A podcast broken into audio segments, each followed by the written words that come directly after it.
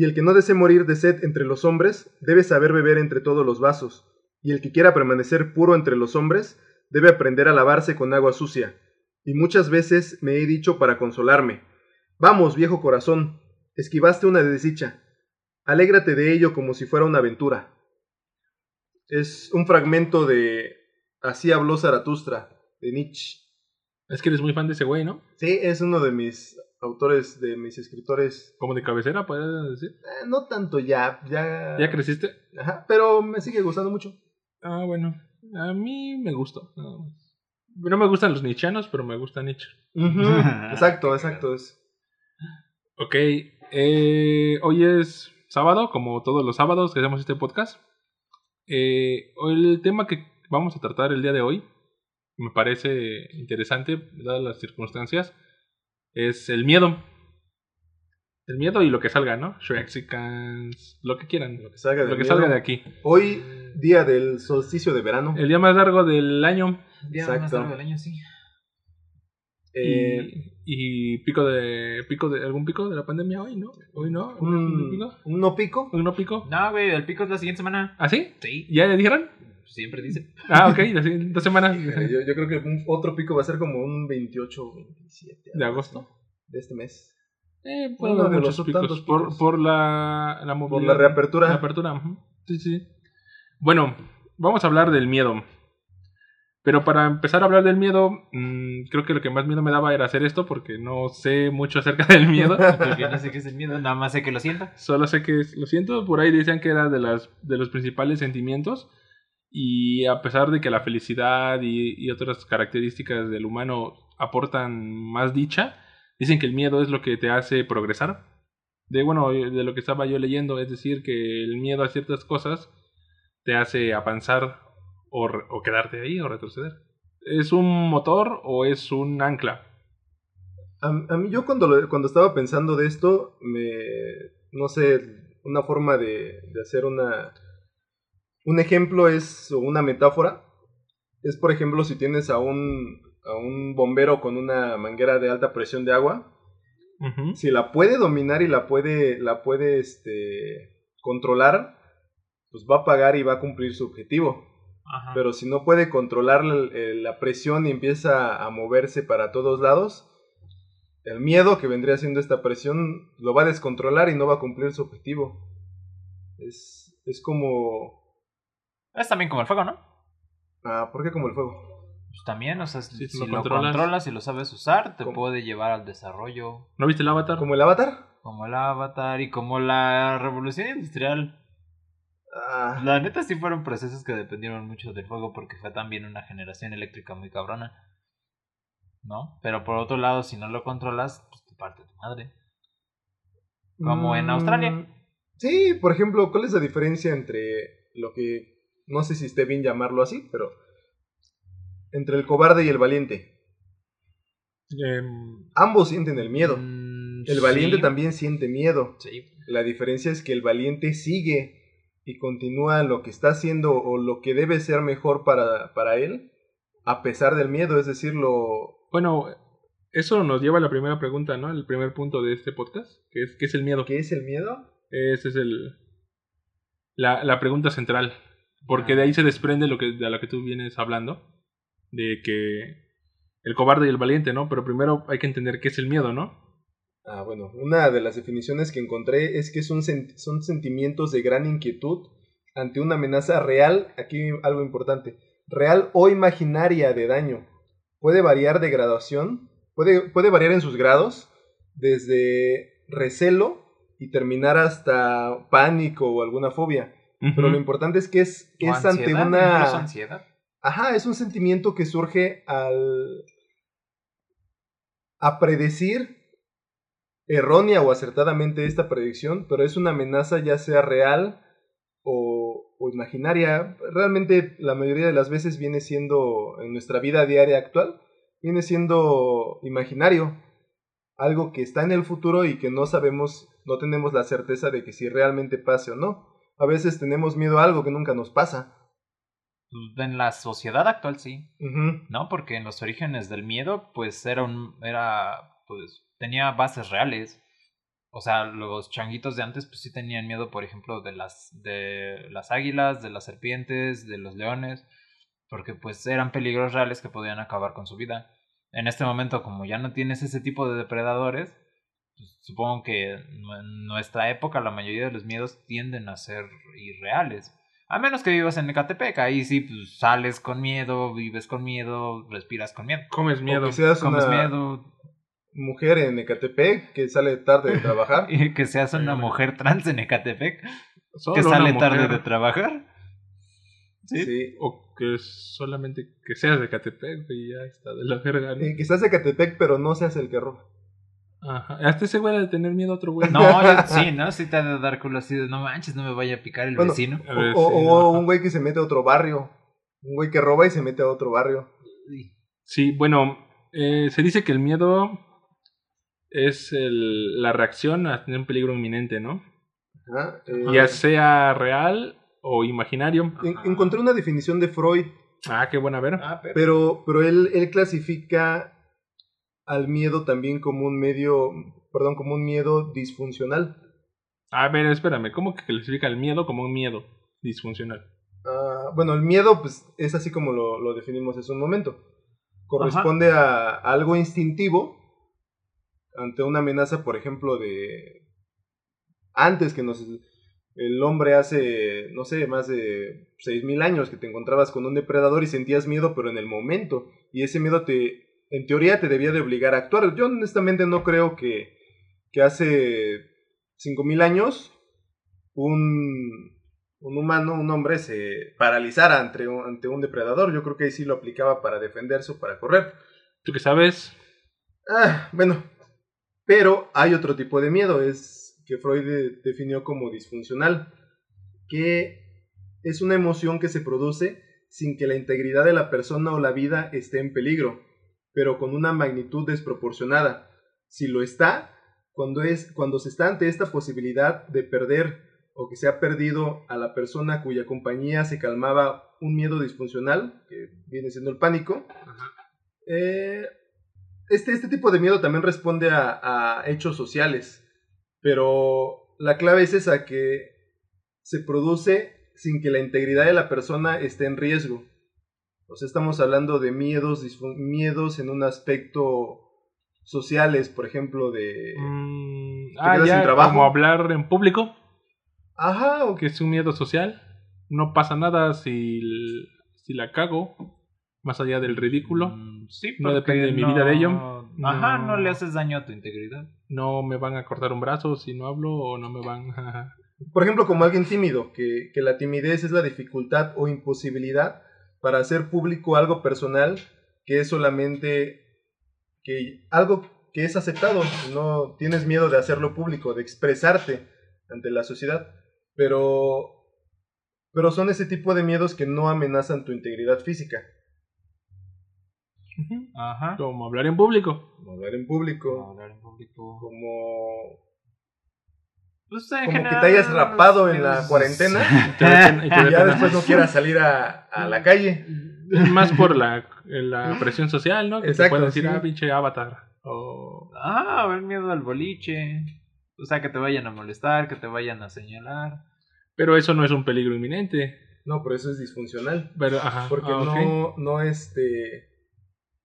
No te ayuda, pues. O sea, el miedo instintivo sí te ayuda a escapar del peligro. Ajá, yo estaba viendo que cuando llegas a tener miedo, ciertas funciones de tu cerebro se, se, se ponen en stand-by, es decir, se, po- se congelan, ajá.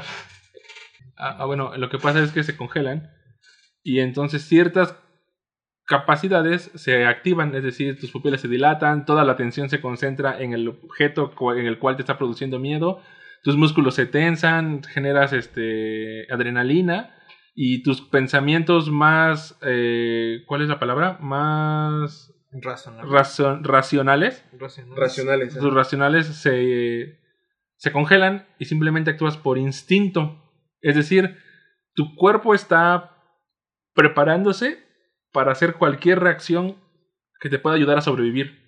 Ya no lo piensa, simplemente lo, lo actúa. Esto pasa cuando, o pasaba mucho en la prehistoria cuando se encontraban, de, bueno, dice este, ciertos, con ciertos animales todas, las, todas esas funciones cognitivas que, que, que es en el razonamiento se congelan. Creo que una vez, de, eso, de hecho eso me lleva a un, una, una plática contigo. Te estaba comentando de alguien que yo conozco que es ajedrecista y juega americano. Ajá. Y de hecho tú lo decías, en el americano, bueno, le comentaba él antes de, de empezar, en el americano tú no puedes titubear.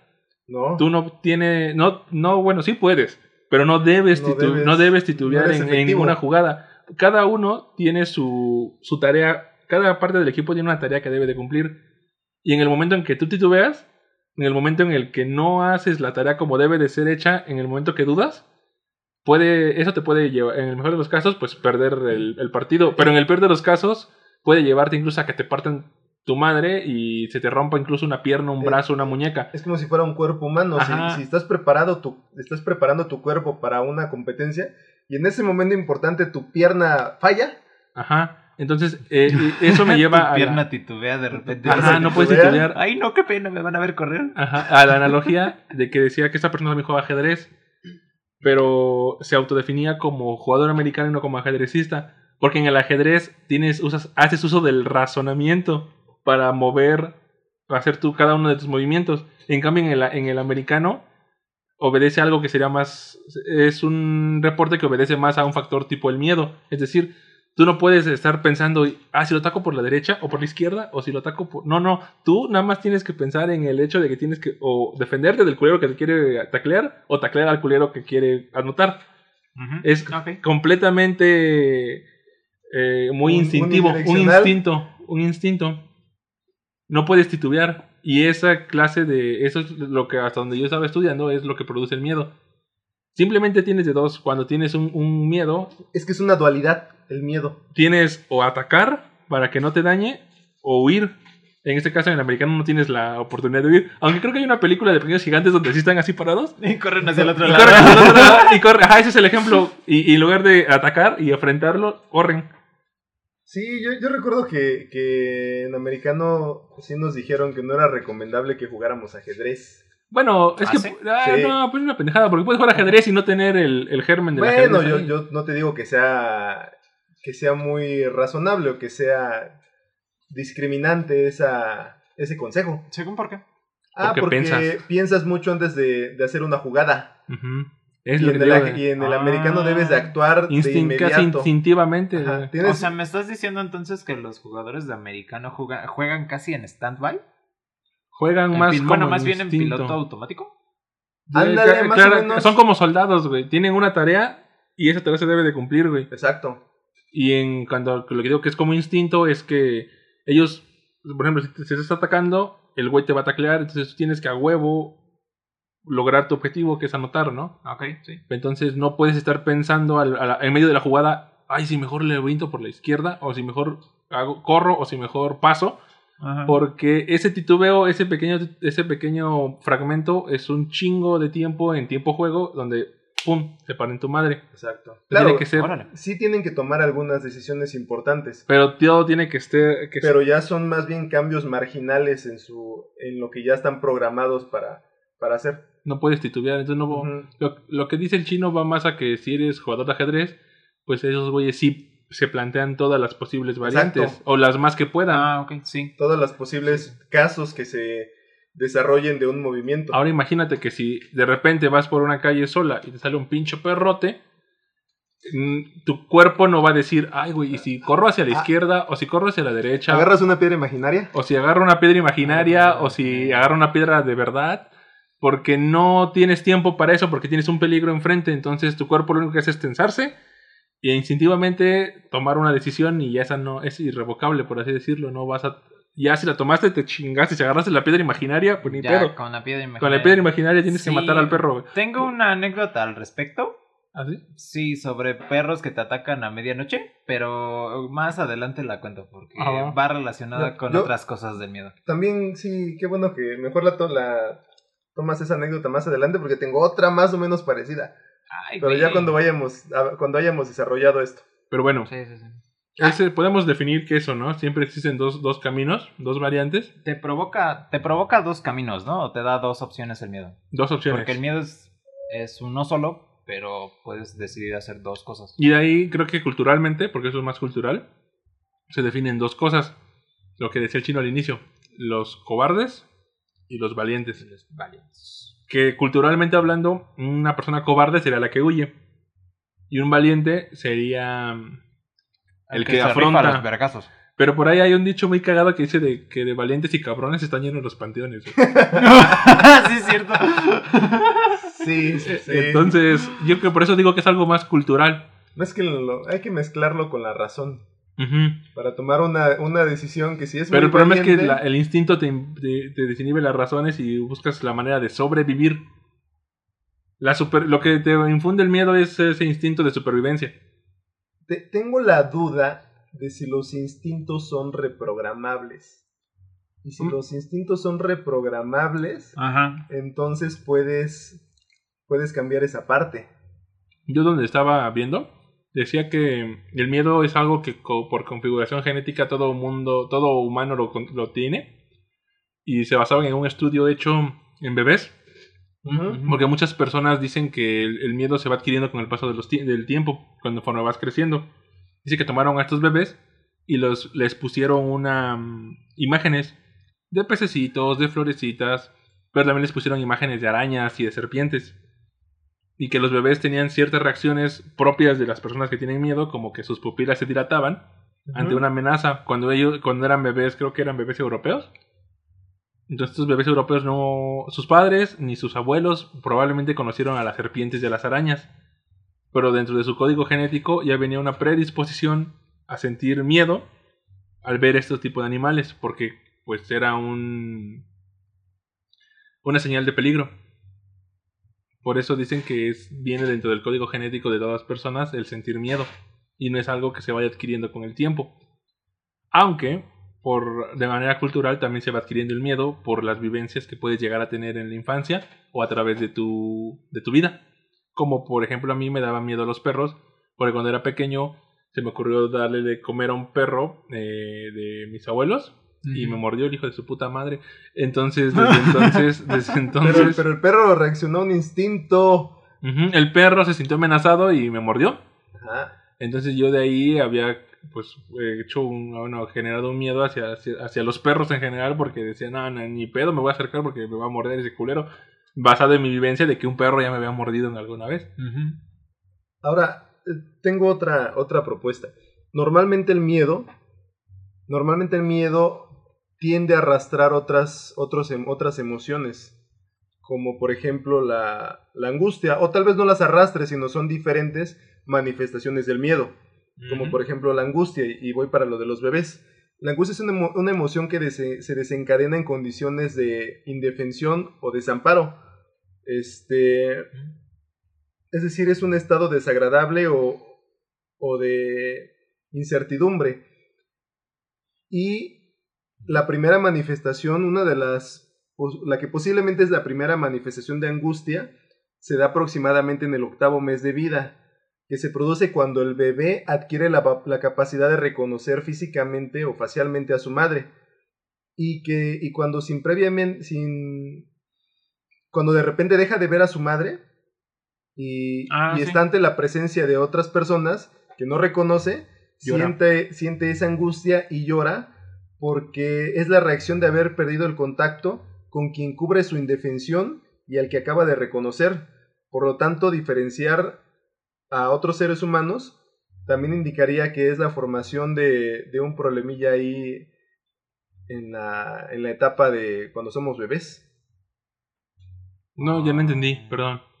Ah, bueno, tal vez es la raíz de, de que algunas personas tengan esa desconfianza a sociabilizar con extraños, pero que se da cuando, cuando el bebé deja de, de estar entre, ante la presencia de su madre. Wow. Eso es, también es algo que leí sobre, sobre algo de Freud. ¿Miedo a las personas? No miedo, más bien este una inseguridad, una desconfianza. Sí, porque mira, las personas está cabrón. Ajá. Sí, estás rodeado de personas. ¿Cómo sobrevives? Desconfianza, ¿no? Una desconfianza, una inseguridad, pero la desconfianza es esa, sientes una, una inseguridad. Mm, Pues es que el miedo te va a llevar a Pero bueno, y evolucionando un poco lo del miedo, que viene más allá de, viene de un concepto primitivo, ¿no? De sentirse expuesto a un animal o a un, a una, ¿cómo se llama esto? Un peligro inminente, porque eso es lo que es. Está el otro tipo de, bueno, el otro, el otro factor donde tienes un peligro que realmente no existe. Ajá, tiene esa dualidad. Básicamente, eh, en, el, en el día a día, la mayoría de los miedos van a ser de algo que no está en el presente, siempre, siempre puede estar en el futuro.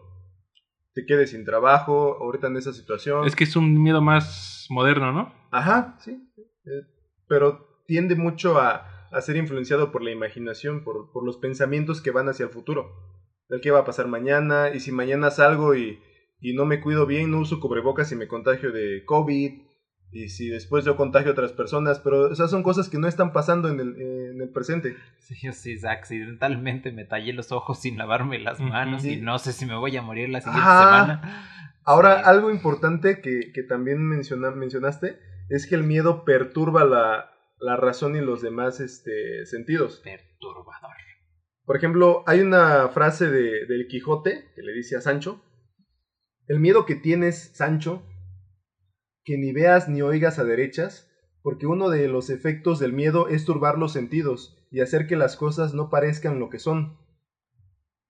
Pues yo creo que va relacionado con lo que decía el morenazo, ¿no? De que cuando estás teniendo, cuando estás sintiendo un miedo intenso, muchos de tus pensamientos racionales se bloquean. O sea, el miedo... Estaba pensando también en otra forma de verlo, más abstracta tal vez. Ajá lo que tienes que hacer, que, que, vendría siendo como cuando te pones a reflexionar, la regué, hubiera hecho esto. Ajá. eh, lo que tienes o, o, lo que debes hacer que es mejor para ti, para cuidar tu integridad, eh, sea física o social. Ajá. Y aparte, lo que es el miedo, lo estaba pensando como si fueran dos vectores que hacen una suma. Si el miedo te ayuda a escapar de un peligro, por ejemplo, a, correr más tiempo, a tener más resistencia para escapar de, de un asaltante, Ajá. es como si sumaras lo que tienes que hacer, pero si intentas correr sin el miedo, tal vez no tengas esa, esa carga de adrenalina y no corras tan rápido. Ajá. Es como si sumaras los vectores en una misma dirección y la resultante fuera mayor, tuvieras un mejor resultado que si no tuvieras nada más el miedo. Y... ¿Me estás diciendo que entonces deberíamos entrenar a los atletas olímpicos con miedo? No, porque el atleta olímpico sabe que tiene que cumplir esa, ese objetivo de ganarle a los demás. No estamos hablando de que esté en una situación de, de miedo de que su vida, a menos que lo amenaces. Nos podríamos amenazar, claro que sí. Esto es México, puedes amenazar a quien quieras. Bueno. No y, te meten a la cárcel. Y por ejemplo, si contrapones los vectores, ah. se restan. Sí. Entonces es cuando, cuando, por ejemplo, tienes una. Estás en una situación de peligro y en lugar de correr, el miedo se hace que te paralices y no haces nada y y pues es lo más peligroso. Y eso suele pasar, están los videos cuando, cuando hay asaltos en los que las personas no saben ni qué hacer y se bloquean. Y el asaltante cree que no le quieren dar las cosas y los termina golpeando más. O, o los mata. O los mata. Ajá, o los mata, pero a veces decimos, no, es que se puso al pedo. Pero no es cierto, a lo mejor es, es el miedo. Reacción. La reacción natural de su cuerpo, ¿no? Ajá, uh -huh. el miedo, el miedo se desbordó adentro de la persona. No digo que sí sea, es una es pues es, es, su, es, su, respuesta natural a la agresión. Uh -huh. Hay gente que su respuesta natural es, es agredir verbal o físicamente, ¿no? Sí. Yo tengo un ejemplo, yo tengo un ejemplo Como muy... en los videos de bromas donde asustan a los pendejos, o sea, un güey asusta a otro pendejo y, y el ah, pendejo número sí. dos siempre grita, "Oh God, motherfucker." Y le mete sus putazos, y le ¿no? mete sus putazos. Ajá. Y otros que se agachan o se tiran. Ajá, pero ya cuando se levantan ya empiezan a soltar insultos. Ajá, sí. Uh -huh. O sea, es la, la, respuesta más natural. Yo tenía un ejemplo de hablaba con alguien en la semana y hablaba, de hecho, bueno, retomando el tema de la pandemia, hablaba ese güey de, del señor Gatel, el doctor Gatel, y de Claudia Sheinbaum, me parece. Decía, es que es un pendejo. Y, y decía, bueno, puede que sí, tenga usted razón. A ver, dígame por qué. El señor es un pendejo. Pues porque no quiere abrir. Yo, bueno, ok, no, no quiere abrir. Y porque el pico de la pandemia era tal fecha y tal fecha. Ok, es un pendejo. Es lo, es lo que ese, ese señor decía. Mm, yo le pregunto, oiga, eh, bueno, para empezar, yo no defiendo a Gatel, porque de cierta manera es un político. Ajá. Pero... Ay, creo que yo lo defendí la... Espera, pero... no sabías que era político. Pero... Ay, no, sí lo sabía ya. Pero, eh, le digo, bueno, yo no soy epidemiólogo, pero más o menos sé de, de probabilidad, aunque la abarqué, perdón. Este, pero resulta que para entender un, una pandemia, bueno, para entender los datos que tenemos hasta ahorita de la pandemia, pues hay que tener cierto conocimiento de probabilidad estadística, hay que tener cierto conocimiento de regresiones lineales, polinomiales, lo que tú hablabas en los primeros podcasts. Hay que, tener, hay que entender también cómo funciona una distribución normal, una distribución binomial y ciertos conceptos importantes. Y una vez entendiendo eso, entender que es una muestra finita, una muestra infinita y otras cosas que tal vez se me pasen en este momento. Y le decía a este señor, bueno, tiene que entender más o menos esto para entender cómo dar el dato exacto del pico de la pandemia. También tiene que entender que el comportamiento humano no es estadístico, eh, bueno, es estocástico, es decir, no se tiene a un factor determinado, simplemente tiene, tiene variedad de factores que, que hacen muy difícil predecir de manera acertada. O sea, no, no es determinista, no es exacto, no es determinista. ajá, probabilidad. Es, ajá, entonces son tantos factores que obviamente es muy difícil que se tenga una, una, un dato exacto y de que le diga el pico de la pandemia es el, no sé, 20 de junio, porque es poco probable que se obtenga dadas las condiciones. Pero para que usted entienda que es difícil en que se dé un dato exacto, debería haber estudiado eso. Un poquito aunque sea, o tal vez entenderlo así a grosso modo, pero su miedo lo lleva, en lugar de querer estudiarlo, su reacción, que sería la reacción de ser proactivo, lo lleva a la agresión. Repulsiva. A odiar porque es más fácil odiar lo que no entiende que ponerse a, a, a, buscar porque no lo entiende. es, una, es una forma para mí de expresión del miedo y muchas personas que en este momento están en, en la pandemia o están enclaustradas tienen ese miedo y cómo lo, cómo lo sacan pues a través de insultos hacia las autoridades o hacia o lo transfieren hacia cosas más absurdas como que todo es culpa de una sola persona, como George Soros, por ejemplo.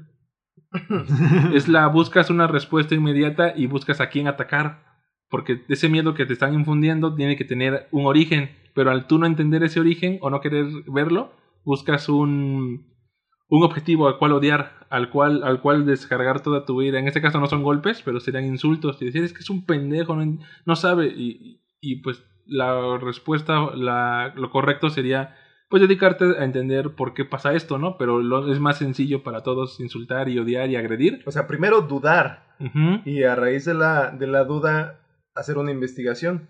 Pero te lleva más a, a la agresión. A una agresión. Esa es la salida fácil. Una agresión infundada. Pues sí. Pero también ahí estás hablando de que le tienes que poner una cara al miedo, ¿no? Ajá, le tienes, que, tienes que tener muchas veces le tienes que dar una forma que tú crees que es la que tiene originalmente eso lo que, a lo que le tienes miedo. Es lo que decían del COVID. Ajá, ajá, que el mexicano ya cuando vea un COVID con patitas dibujado, ya va a sentir que es, es real, que su miedo tiene que su miedo tiene un fundamento y tiene una forma. Entonces ya se puede pelear con él. Ya puede hacer una de las dos, que sería agredir. Sí, ya puede agredir. Ya puede golpearlo y ponerle sus putazos como cualquier mexicano haría. Por eso lo, lo, veía como vectores, porque el miedo lo podemos ver como una fuerza, ah. pero toda fuerza va a tener una reacción. Sí.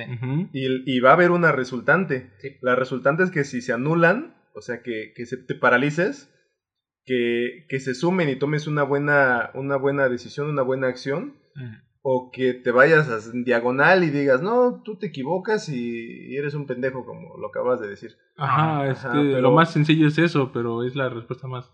Pero el miedo va a tener una respuesta. Va a tener una respuesta. Necesariamente. La clave o lo importante que tratamos de hacer en este podcast es que primero entenderlo, que es el primer paso. Bueno, creo que el primer paso es cuestionarse. Ajá. primero te cuestionas qué, por qué y cómo. Ajá. ¿Por qué? ¿Por qué? Why?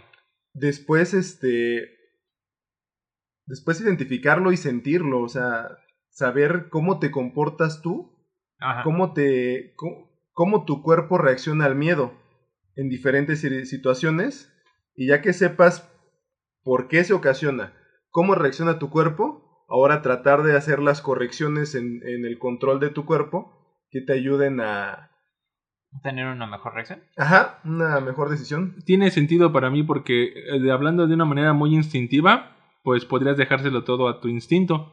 Pero hablando de personas evolucionadas... ¿Dónde queda la razón? Por eso, hablando de personas evolucionadas, lo, que tú dices, estoy de acuerdo contigo. La razón tendría que tener un papel importante en las decisiones que tomas. la toma de decisiones. La toma de decisiones que te produce el miedo. Sí. Estoy completamente de acuerdo. Es decir, hace 100, hace mil años tal vez sí obedecías a tus instintos netamente, pero un ser evolucionado sí debería pasar el filtro, esa, e, el, por el miedo por el filtro de la razón y tomar la decisión más racional, pero, la, pero a la vez más, la que tenga más probabilidad de que sobrevivas, Ajá. la que te haga un poquito más propenso a no morir. o a, no tener consecuencias por la acción que estás enfrentando. Sí, eso sí. Eso que estabas diciendo de darle una cara al miedo, me lleva a pensar un poquito lo que pasó con los rayos. ¿No? Porque a final de cuentas, pues los humanos primordiales pues no sabían qué es un rayo, no sabían de dónde viene o por qué se genera. Pero pues estás de acuerdo que si estás en medio de la oscuridad, agazapado en una cueva, y afuera hay animales que sabes que te pueden comer porque incluso te pueden doblar en altura. Si escuchas una cosa de esas y ves un destello de luz, te puedes imaginar un buen de cosas, ¿no? Y la neta sí te debe de asustar porque pues, son, son sonidos muy fuertes. Entonces, lo, algo que pasaba con, con ese tipo de con ese tipo de fenómenos, por ejemplo, los truenos o los volcanes o incluso el fuego mismo, el viento, los elementos naturales, era que muchas veces pues eh, son, pues eran miedos que, que sentían los humanos, pero fueron teniendo forma conforme pudieron desarrollar el mito, o sea, la, la transmisión de ideas a partir del lenguaje. Entonces ahí se empiezan a crear, por ejemplo, que los, que los truenos son lanzados por dragones, o que son lanzados por, por dioses que están enojados y que quieren chingar. ¿No? O que la Tierra está enojada y que por eso está haciendo erupción un volcán. Bueno, una vez estudié eso hace, eso se llama ley de los tres estadios, ah. sin acento. Ajá. Ok. Es este, bueno, así citándolo correctamente, se consiste en esta ley en que cada muestra de cada muestra de nuestras concepciones principales, cada rama de ese conocimiento pasa sucesivamente por tres teorías. Ajá. Que es lo, la primera teoría es el estado teológico o ficticio, donde tú le asignas a ese rayo eh, una razón teológica, un dios, una fuerza, un monstruo, algo que está muy por encima de tu comprensión. Una fuerza superior. Eso pasa cuando eres niño, eso pasa cuando eres Se supone que la ley de los tres estadios aplica para la humanidad, el desarrollo humano completo, pero también aplica para las personas como individuos. Por eso cuando eres niño, a veces te cuestionas por qué llueve. Y muchas veces, dependiendo de dónde te críes, puede ser Tlaloc, o puede ser alguna explicación muchísimo más pendeja como de que Diosito está triste, no sé si a alguno de ustedes les pasa. Diosito está exprimiendo su bata. O alguna más mexa como decir que está miando, ¿no? O el ciclo del agua. No, no, no mames, No manches, no. Bueno, ese es el estado teológico o ficticio, por eso se llama así. Luego el siguiente estado es el estado metafísico o abstracto, en el que ya empiezas a cuestionarte y a darle una explicación un poquito fuera de la de lo ficticio y de lo teológico y empiezas a entender, ah, ok, ¿por qué podría ser? No, no mames, no existe un dios que esté ahí arriba en las nubes haciendo así, lanzando rayos. Y el último estadio de la conciencia es el científico, o lo que se conoce como el positivismo, que es donde das las explicaciones a los fenómenos de la naturaleza o a los fenómenos en general por la ciencia. Ojo, aquí eh, eso es muy occidental, Sí. Muy, muy occidental, porque tendemos a. las personas, bueno, nosotros que nos creamos en este hemisferio, tendemos a darle todo a la, a la ciencia. Y todo lo que diga la ciencia es parte de esto. Todo lo que podamos observar y medir es real. Okay. Y dejan de lado otros aspectos que si te van a hipear con alguna otra literatura, se van a dar cuenta de que manejan otros conceptos, como lo que ya hablábamos antes de iniciar del Tao dejan de lado los fenómenos que no son medibles. Que no son medibles y no son replicables y observables. Pero bueno, eso, es, eso nada más venía a pie por, por lo que tú decías de cómo le, da, le damos forma y cara al miedo. Bueno, generalmente ignoramos que, al menos predominantemente, actuamos y pensamos según nuestro estado emocional. Las emociones forman parte de la estructura básica de nuestro ser, determinan nuestro carácter y nuestros razonamientos. Si bien las emociones juegan con la conciencia como, como una... como se tambalean las hojas en una tormenta, por ejemplo, también hay varias circunstancias en las que la conciencia puede generar emociones. Y a menudo todo esto que, que van a formar nuestro carácter, el que seamos más temerosos o el que no sean temerosos, pues se tienden a, programar en, en, nuestra infancia. Ajá. Que era mucho de lo que... Mm, lo, que, decíamos del perro, ¿no? Ajá, y también de lo que dice Freud, que todos nuestros, que la mayoría de nuestros miedos tienen una raíz que por lo regular es en la, en la infancia. Ah, sí, todo tiene una raíz ahí de... Sí, todo, muchos de los issues que tenemos hoy en día vienen desde, desde nuestros padres, bueno, desde nuestra crianza, ¿no? Los primeros años. Ajá, de lo que decíamos también en el anterior podcast, del que todos los, los bebés nacen, no nacen con un carácter, nacen con un temperamento. Temperamento, sí, y el carácter lo desarrollas conforme vas creciendo. Y con las interacciones de los que te rodean y lo que te vayan este, inculcando. Sí. Entonces creas un, un carácter mezclado con el temperamento y eso es lo que hace que reacciones bien o mal también a, a los peligros, a los ya sean sociales o, o, reales o físicos. Sí. Yo creo que es como que te facilita o te dificulta las cosas, ¿no? Porque debe haber debe haber temperamentos que sean que reaccionen más rápido y debe haber otros que reaccionen como un poquito más lento o reaccionen de otras maneras menos eficaces. Ah, eso decía que, que si por ejemplo tuviste una... viviste circunstancias que no favorecieron el que tomes buenas decisiones cuando estás en peligro Ajá. y tú quieres cambiar estas... tú quieres cambiar, quieres dejar de, de ser temeroso, tienes que reprogramarte. Esa es una facultad increíble que tiene nuestro cerebro que, que es capaz de reprogramarse. Sí. Y y es eso, es cambiar esa, esa, eso que te inculcaron, que, que te enseñaron de, desde pequeño. Sí, ajá, una, um, una, te dieron la respuesta de que probablemente lo mejor era huir o lo mejor era atacar, ¿no? ¿A eso te refieres? Sí, así es, así es. Pues sí, Cuando realmente lo mejor sería pensar la acción, ¿no? pensar qué vas a hacer. Pensarle antes de sí. Antes de actuar. El problema es que hay amenazas tan rápidas que no tienes la capacidad de tomar una decisión consciente. Consciente. Ah, por ejemplo. Por ejemplo, ajá, sí, te pasa. Bueno, por ejemplo, la última vez que, que sí, casi choco.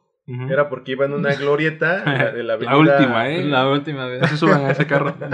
la, no, iba en la glorieta de la avenida Universidad con. Ay, antes de llegar al, al Metro Universidad. Bueno, una glorieta. Pero yo iba tomando la, la glorieta bien. Y el güey que iba en, en el carril de en medio se, se, abrió así sin fijarse. Y el instinto, pues nada más hizo que diera un volantazo porque si no iba a chocar con el güey que se abrió así sin fijarse. Uh -huh. Ah, Pero después pensé, o sea, di el volantazo y yo no me fijé si del sí, otro lado otro, iba otro carro. Madres. Ajá, sí. nada más es instinto. Es instintivo. Pero ese instinto a final de cuentas no, es, no venía otro corro a mi derecha. Uh -huh. Si lo hubiera pensado... Afortunadamente. Si lo hubiera pensado no hubiera... No lo hubiera escuchado. Sí, a eso me refiero. Ajá. No hay forma... A veces no hay forma consciente de hacer las cosas, simplemente las, las haces. Pero... Es como, por ejemplo, si te va a caer... Si vas caminando y ves que algo te va a caer encima, pues lo obvio es que te quitas y sí, ya. Quitas. No, no dices, oye, ¿y qué tal si no pesa? pues no, güey. O qué tal si es una almohada y la cacho. No, pues no, simplemente te quitas me, a la verga. Y me cae en la cabeza y siento bonito. Ajá, o sea, no piensas eso, simplemente, ay, cabrón, te quitas. Exacto, sí. Es instintivo. Sí, Para sí. ahora, eh, no sé si podemos pasar al, al, bueno, al siguiente punto. Estamos hablando del miedo en cuanto a un individuo, a una sola persona, hablando de ejemplos como lo del perro o lo de la glorieta. Ajá. Pero ¿qué pasa cuando este miedo es general? Cuando es un miedo colectivo. Ah, es lo que decía, que, que el miedo toma diferentes, diferentes formas. Se puede expresar en muchas formas y en diferentes individuos, ¿no? Sí, como el caos. Ah, no, no. no. Eh, eh, a ver, el caos es, por ejemplo, cuando, cuando una persona cuando muchas personas, por ejemplo, un caos por un terremoto, por ejemplo, muchas personas tienen, tienen ese sentimiento, tienen ese miedo, esas emociones de qué pasó, cómo está mi familia, que se va a caer la casa, eh, va a volver a temblar acaso, pero todas las personas están así y al menos en el 2017, en el de septiembre, en el sismo de aproximadamente nueve días antes, en el de la noche. Ajá, el más cabrón. Ajá, el de yo, yo, yo, me encontraba manejando hacia... ¿De la noche? No, fue el de la mañana. No, el, de la noche. El anterior fue en la noche, fue como a las 11. Ah, ah, el del 7 de septiembre. Ajá, fue Ajá ah, algo así. Dos semanas antes. Este, yo me encontraba manejando y tembló, me, me, detuve, pasó todo y después hubo un caos en el que todos los, los coches con los que yo me topaba iban lo más rápido, o sea, iban vueltos locos manejando. Madres. Y estaba pensando, dije, esto responde al miedo que tienen de, de, las, de si mi familia está bien, se cayó la casa, cómo están los demás, porque las, las telefonías colapsan. Sí. Y, y se hizo un caos, pero el caos es una suma de los miedos en muchos individuos. O sea, es una... Mm, de esa suma más las condiciones pues, actuales, ¿no? Las condiciones del entorno. Porque, por ejemplo, si nada más tienes miedo pero no está pasando nada, pues como que no creo que puedas generar caos tan fácilmente. Eh, por eso digo, es, un ejemplo de, de, las manifestaciones que toma el miedo. Por ahí dicen que el miedo se contagia. Sí, se contagia muy rápido. Es como una... Se, se contagia y se propaga muy rápido. De ahí, no sé si se acuerdan del. No sé si te acuerdas del video de. del Hobbit, del Hobbit de la guerra. Ajá. Ay, perdón por mencionarlo, pero es el único ejemplo que tenía. Este, hay una parte donde menciona a este güey que al frente de la batalla, el güey que, te, que titubeaba, el que tiene miedo, contagiaba a todos. Y esa, y esa solo titubea de un solo. Y tiene razón porque también me lo dijo otro güey cabrón. Que el solo titubeo de un cabrón contamina a todos los demás el miedo generado por un güey contagia el le contagia el miedo a otro y a otro y a otro y, a otro. por eso ponían a los oradores al frente para que contagie su, su valentía y los, los haga que no tituben. Todos los, en todas las películas pasa que siempre está el cabrón en el caballo pasando alrededor del ejército y está animándolos y hoy van a, van a hacer gloria. Sus acciones de hoy retumbarán en el mañana y en, toda la, en el, todo el futuro. Cosas así. Y esta noche cenamos en el infierno. Ah, cosas así. Sí. Y sí, es cierto. Y, entonces también los que están adelante, pues son también los primeros en morirse. Los de valientes y cabrones están llenos los panteones. Sí. no lo dudo, amigo. Pero eran los más valientes. o los más pendejos. Para que no colapse el ejército. Por eso dice, bueno, por ahí la persona que me decía esto dijo, yo tiro, bueno, me dijo, ya ustedes no los pondría. Es más, ni los llevaría a la guerra. Porque me van a, me van a echar a perder, me van a echar a perder a mis demás soldados. sí. ¿Y sí? entonces. entonces, el miedo a... El miedo puede llegar a ser colectivo. Bueno, en el, yo creo que hoy en día, bajo estas circunstancias, no creo que haya una persona que no tenga una pizca de miedo. ¿Cómo? Es decir, algún, ah, pero, por ejemplo, hay personas que tienen una, una enfermedad genética en las cuales no sienten. No sienten si se queman, no sienten si los estás pellizcando. No recuerdo cómo por eso, Pero yo, yo voy a que todos tenemos una. Todos llegamos a tener una, una, un comportamiento de acuerdo a la cantidad de miedo que tenemos. Es decir, si no tuvieses cierta cantidad de miedo, no te pondrías cubrebocas no usarías guantes, no te lavarías las manos. El pequeño, en, pequeña o en menor o mayor proporción, todos tenemos un poco de miedo. Como dicen por ahí, no voltearías a ver a los dos lados de la calle, aunque la calle sea de un solo sentido, porque no vaya a ser un pendejo. tal vez, yo, bueno, tal vez sí haya habido personas que, que no hayan sentido miedo, pero por lo regular eh, pues mueren. Pues es que ese, el miedo estábamos diciendo que te que es un instinto que te ayuda para empezar para actuar para actuar y bueno el principal objetivo es sobrevivir no preservar tu, tu integridad ajá entonces acaso no es un acaso ese instinto no te está haciendo lavarte las manos más seguido no te está haciendo usar cubrebocas todos los días o cada vez que salgas Hay gente que incluso tiene sus tapetitos sanitizantes para limpiarse los pisitos. todos, todos, todos. Susana distancia. Todos, todos, todos tenemos una. Una pizca. Hasta el güey más pendejo. Hasta el güey más imbécil. Tiene el uso de ciertas cosas. Tal vez, es, tal vez auto, bueno, impuesto por las medidas, ¿no? Pero todos tienen una pizca. Quien no lo tenga, pues simplemente tal vez no manifiesta miedo porque no es consciente del peligro en el que se, al, que se está arriesgando. Ándale, ándale. porque tiene una falta de conciencia sobre el peligro que está latente.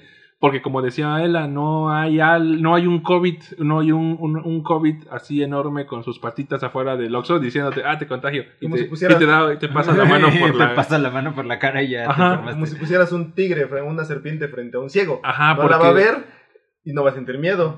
ajá, eh, porque el miedo, el miedo, hay, algo ahí que ves, en este caso algo más, más prehistórico, diría que tienes que ver al pinche tigre enfrente.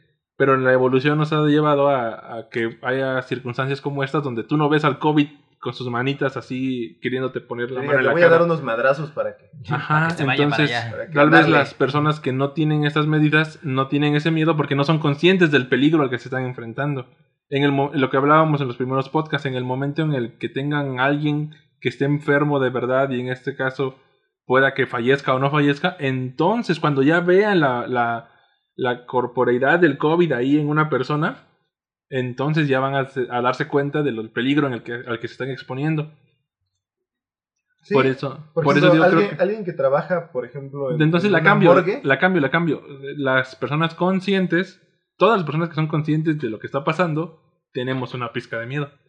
Y entre más ah. conciencia vayas adquiriendo, también vas adquiriendo más posibles factores que te den miedo.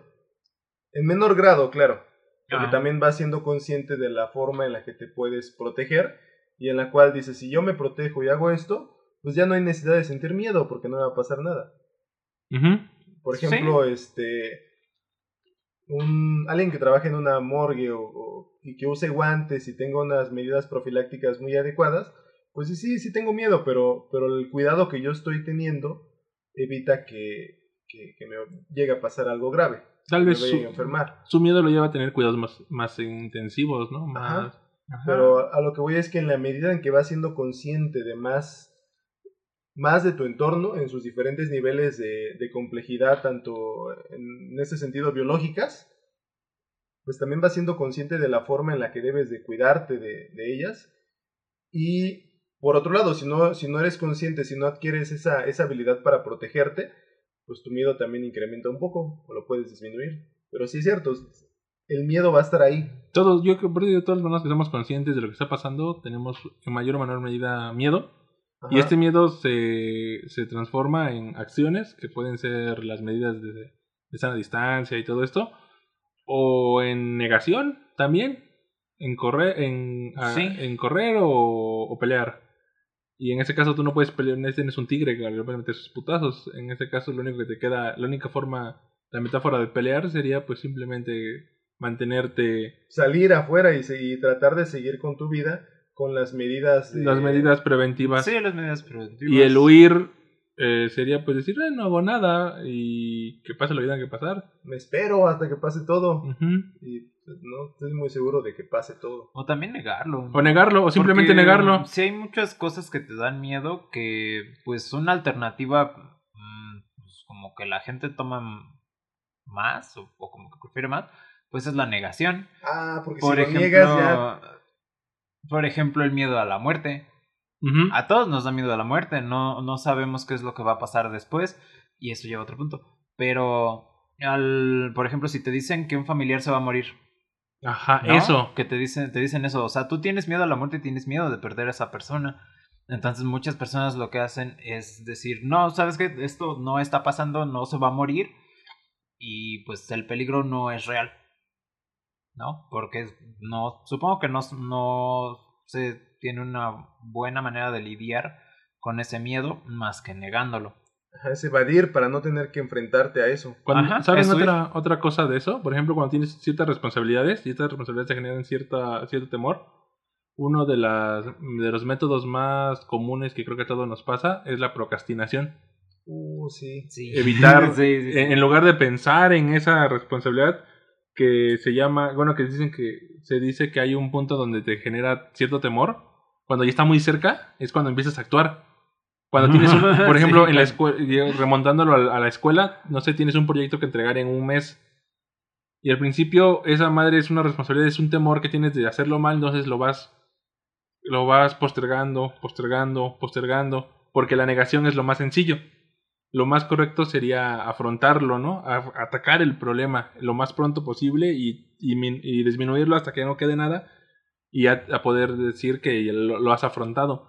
Pero lo, lo que comúnmente hago, bueno, yo hago es que pues simplemente lo evitas, lo evitas, lo evitas.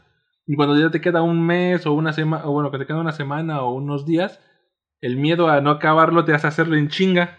Te hacen ponerte en marcha. Ponerte en marcha.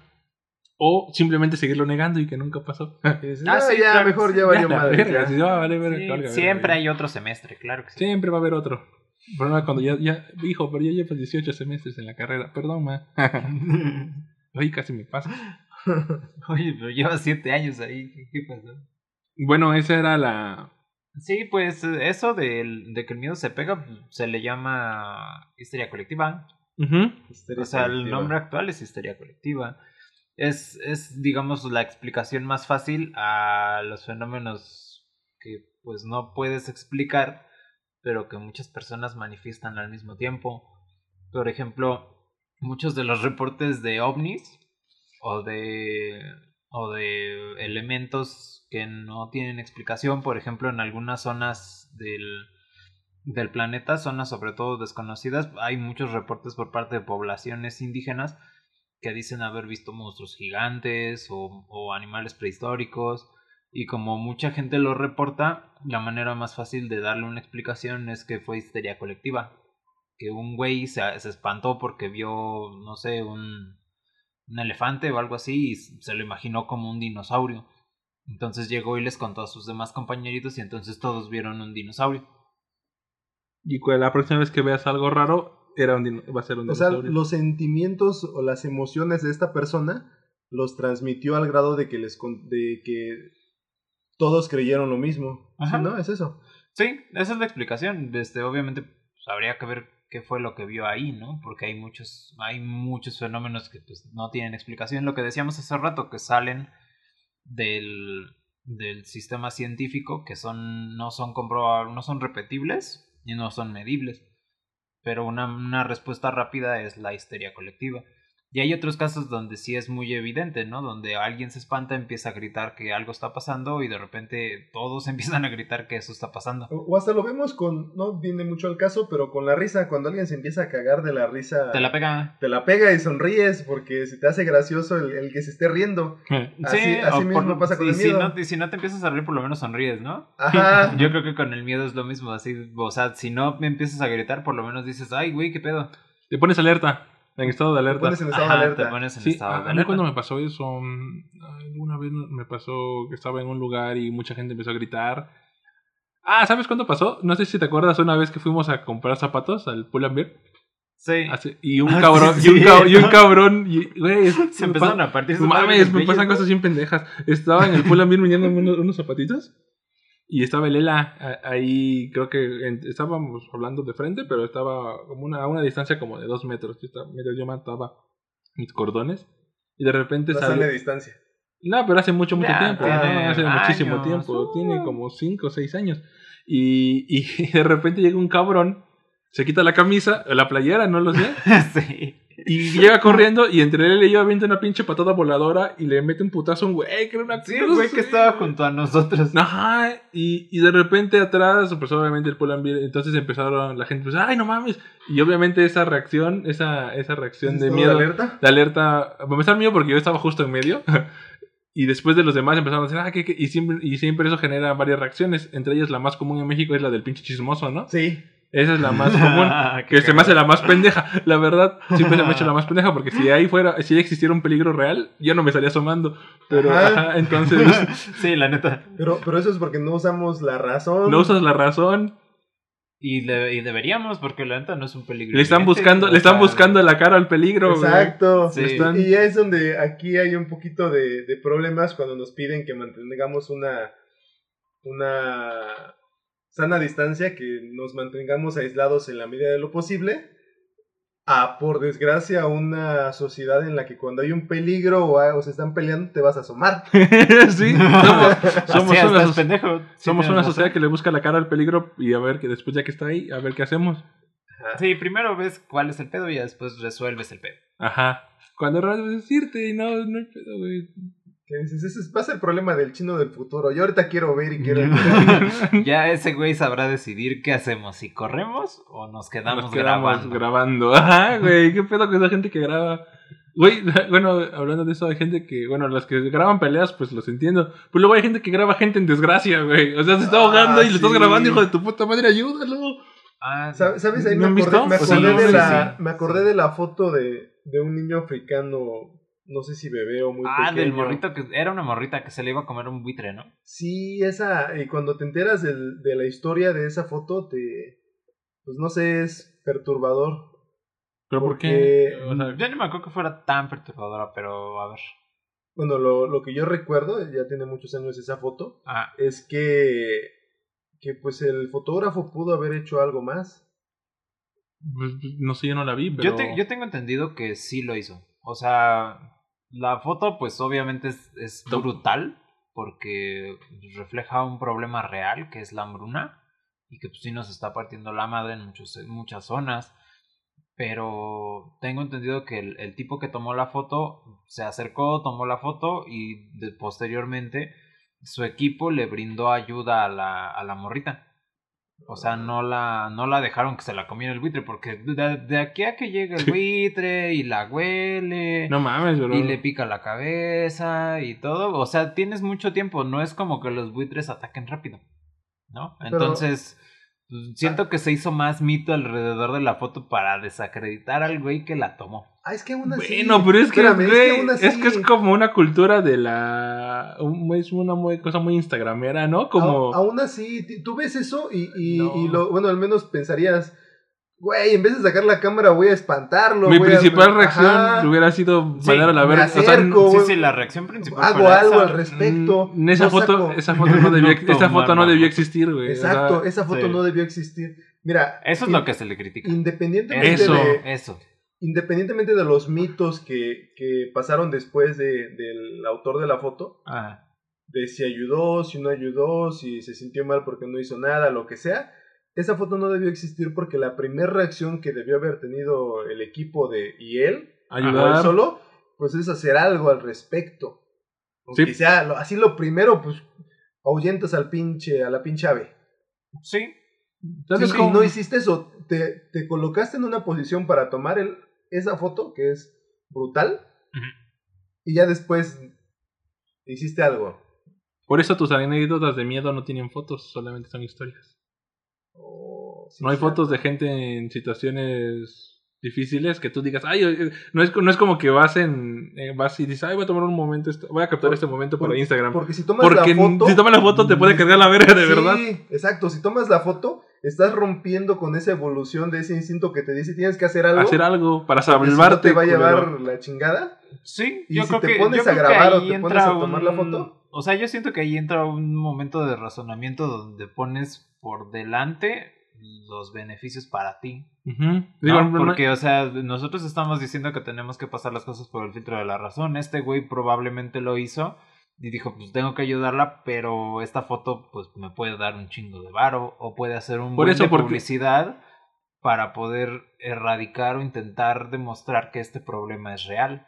Entonces tendremos que hablar de una persona muy, muy, muy cabrona en un sentido emocional y racional. Sí no puedo asegurar que lo sea ni que no lo sea. Tendríamos que, preguntarle a Diego, ¿y qué pensaste? Ya él dirá Ah, pero dime la neta, dime la neta. Sí, o sea, sí, y yo ah. siento que sí te diría, no, pues la neta me fui por el barro. Pero, o sea, ¿sabes qué es lo malo? Que creo que ya no podríamos hacer eso. ¿Se murió? Tengo entendido que el vato, después de la Se presión. lo comió que- un buitre. Se lo comió un De buitre. la presión social. No, después de la presión social que le metieron, ¿Se que mató? dijeron, es que ese güey es un culero, es un hijo de puta, porque lo primero que debió haber hecho es ayudar. Es que es. Este, la, la presión terminó as- llevándolo al suicidio. Pero, pero es que es Sí, sí es cierto. sí, sí.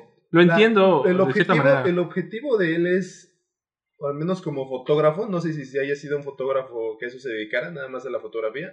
Si así lo fue, todo fotógrafo debe de buscar una foto así que, que pase en la revista Nat Geo, por ejemplo. Ajá. o sea, o sea, debes, una debes foto- apuntar, creo que al Pulitzer, algo así. Bueno, No es de una, no es de periodismo. muy cabrona que Creo te, que también se lo dan al, ¿Al fotógrafo? a, la, a la fotografía periodística. que Ah, te ok. vuelva... Que es fotografía periodística. Pero es, es una Hay foto muchas que fotos te míticas. vuelva reconocido a nivel mundial. Sí.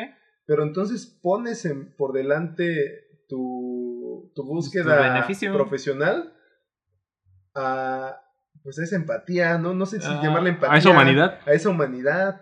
Pues sí, y fotos de esas hay Y muchas. es que si lo, si, la, si lo puso por delante, también debería aprender a vivir con las consecuencias, ¿estás de acuerdo? Ah, eso Exacto, sí. es- o sea, hablando tiene que ser responsable de su decisión. Ajá. Hablando del fragmento que dije al inicio de Nietzsche, Ajá. Nietzsche dice que si quieres el fin, debes de querer los medios. Sí. Ah, sí, sí, y, sí, si, sí. y si no quieres los medios, pues entonces Entonces el pregúntate si quieres el, El fin. fin. Ajá, Sí. no es el chido. Si vas sí, a poder vivir con el... Si vas a poder vivir con lo que hiciste, aunque Pero- obtengas el fin. Pero entonces, aterrizando esto en lo del miedo, podríamos decir que este güey no tenía ningún. ningún temor, dado que tal vez la morrita esta que dicen que yo no he visto la foto, pues no representaba realmente ningún. no tenía ningún lazo con él. Causa contraria No. que si hubiera sido su hija, por ejemplo, o un familiar. Yo creo Sí. que si es tu familia, O el mismo. o él mismo, tu instinto no es tomar una pendeja foto. Sí, Sí, no, me- es que pues sí claro. es un contexto bastante complicado, Sí. ¿no? Porque pues el miedo no estaba en ese güey, el miedo estaba en la morrita. Por ejemplo, mis historias más, de mis historias más de miedo que he tenido, como la que ustedes ya conocen de, de lo de la vez de que casi me ahogo, no hay fotos de eso. Y tengo una historia por ahí bien pendeja de donde tuve miedo y no pude ni correr ni atacar. Ah, a todos nos ha pasado eso. ¿Quieren que les cuente? Sí, cuéntame. Si quieres saber. Ah, cuando era más joven, una vez estaba en la casa de mi novia, en ese momento, Ajá. y pues obviamente no había nadie en la casa. Eso ya se está implícito, ¿no? Lo que estaba pasando. Lo que pasó Ajá. fue que justo en ese momento llegó su papá. Ah, sí es cierto. Ajá, ok. Y eh, yo pensaba que era una historia, o sea, las escuchas y dices, ah, esa mamada es un chiste, pero no, sí pasó. Eh, mi primera reacción, no podía huir, porque estaba dentro del cuarto, güey. Estabas encerrado. Y tampoco podía atacar, porque qué huevo salir y, y golpear a un señor, güey. Su madre al señor. Entonces, mi reacción te la fue... rompa a ti. O peor aún, pues era un morrito como de 18 años, pero- güey. ajá. Entonces, eh, esto me llevó a, a... Mi reacción natural fue esconderme, güey. En un cuarto de unas dimensiones tal vez de 4x4.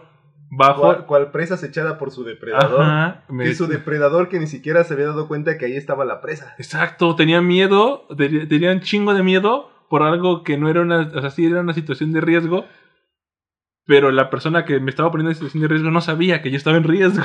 No sé si me explico. Sí. O sea, ese güey ni por su cabeza le pasó que había un cabrón metido abajo de la cama, güey. Imagínate cuántos animales que han sido maltratados por humanos no sienten eso ante nuestra presencia y nosotros ni cuenta nos damos. Ajá. Entonces tuve una de las... Sí, sí, sí. Esa, esa anécdota es una de las más cabronas que, que he tenido porque en verdad tenía miedo, güey. Tenía mucho miedo de, de lo que iba a pasar. Y era, tenía tanto miedo que el tiempo se me hizo eterno, Eterno. güey. Eterno. Demasiado. O sea, fue, fue hasta donde yo después vi, fue una hora. No Estar- mames. una hora estar metido bajo esa cama. eh, bueno, ni siquiera bajo la cama, güey, porque la cama eran. Perdón, si me está- no creo que me escuche, pero bueno. Este, eran varios colchones. Bueno, escondido, escondido. No, güey, eran varios colchones, entonces no había base. No había dónde esconderse bajo la cama. Ocultándote. No, güey, espérate, estoy contando. no había dónde, o sea, ahí eran varios colchones apilados, no, no podía esconderme bajo los colchones, güey.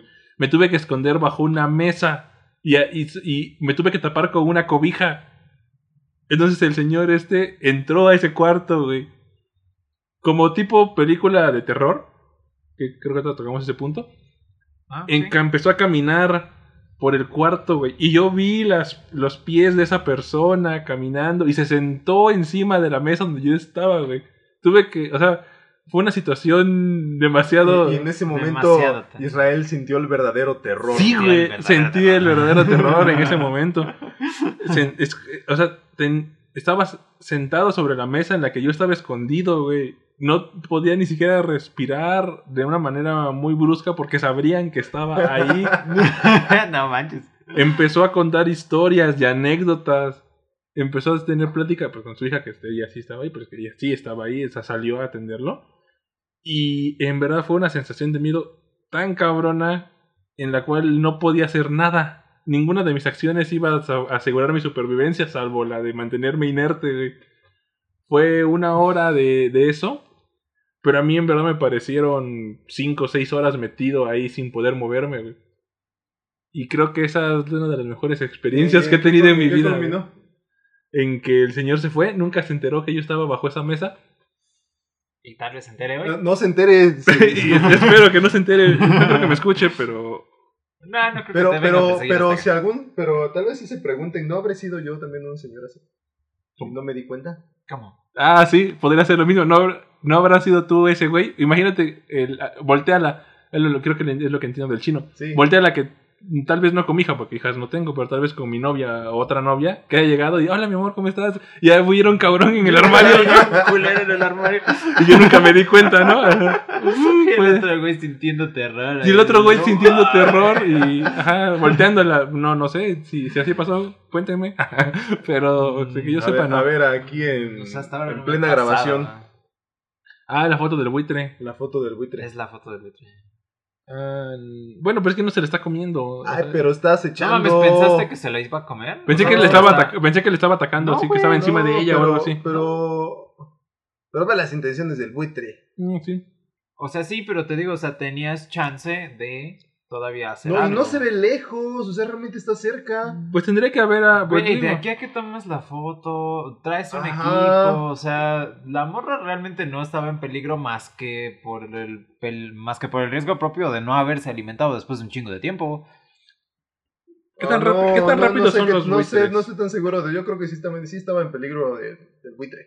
Bueno, de no haber estado el equipo ahí, yo creo que sí. Ah, Pero estaba el equipo ahí. Ahora ve eso, a pesar de haber estado el equipo ahí, el, buitre no se fue. No, pero ya te puedes llevar toda la morrita. Bueno. no. no. Pues sí, güey, ya te la llevas a un albergue. Verga. Ah, pero también piénsalo, en ese estado de, de, desnutrición, los buitres cuántas pinches bacterias no tienen en los picos. Mm, pues sí, no sé, a mí me preocuparía más que en ese estado de desnutrición ya no se bueno, esa fue como dijimos, o sea, no, esa foto no debió haber existido. En yo, el ideal. Yo digo que solamente debió haber existido si lo que se buscaba era evidenciar el problema. Sí, pero como decía, pero él debió, ese señor debió haber vivido con la responsabilidad. Tendríamos que hablar de una persona con, o sea, si el si el objetivo era concientizar, esa persona debió haber tenido una capacidad de dominio de sus emociones muy cabrona. Sí. No puedo asegurar que no las haya tenido. No las tuvo porque se suicidó, güey. Porque se suicidó, ah, güey. Pues Entonces, sí. Tal vez simplemente hizo lo que no se debe hacer, que es hacer las cosas a lo pendejo. Simplemente no pensó, güey.